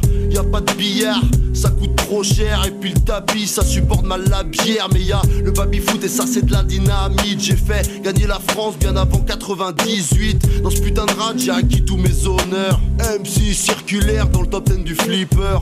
Pour vous servir Lulu et René En 30 ans de carrière ils ont pas oublié de picoler. Le fusil à portée de main c'est des barges. Engueulez pas la patronne, le patron s'en charge. De temps en temps une baston c'est festif. Et quand y a les manouches ça devient sportif. Et compte pas sur les pompiers pour te soigner le temps qu'ils arrivent. T'as cicatrisé, décor est planté, il est triste à pleurer, mais c'est notre quotidien. Et y a rien qui va changer. Dans mes yeux, plus aucune lueur d'espoir, car ici-bas on sait bien que demain c'est trop tard. Spécial dédicace, tous les mecs des bleds paumés, qu'on squattait les arrêts de car fait du graphe au blanco pour les poteaux. Dédicacé à Nassim. On l'a fait ensemble ce putain de Vietnam.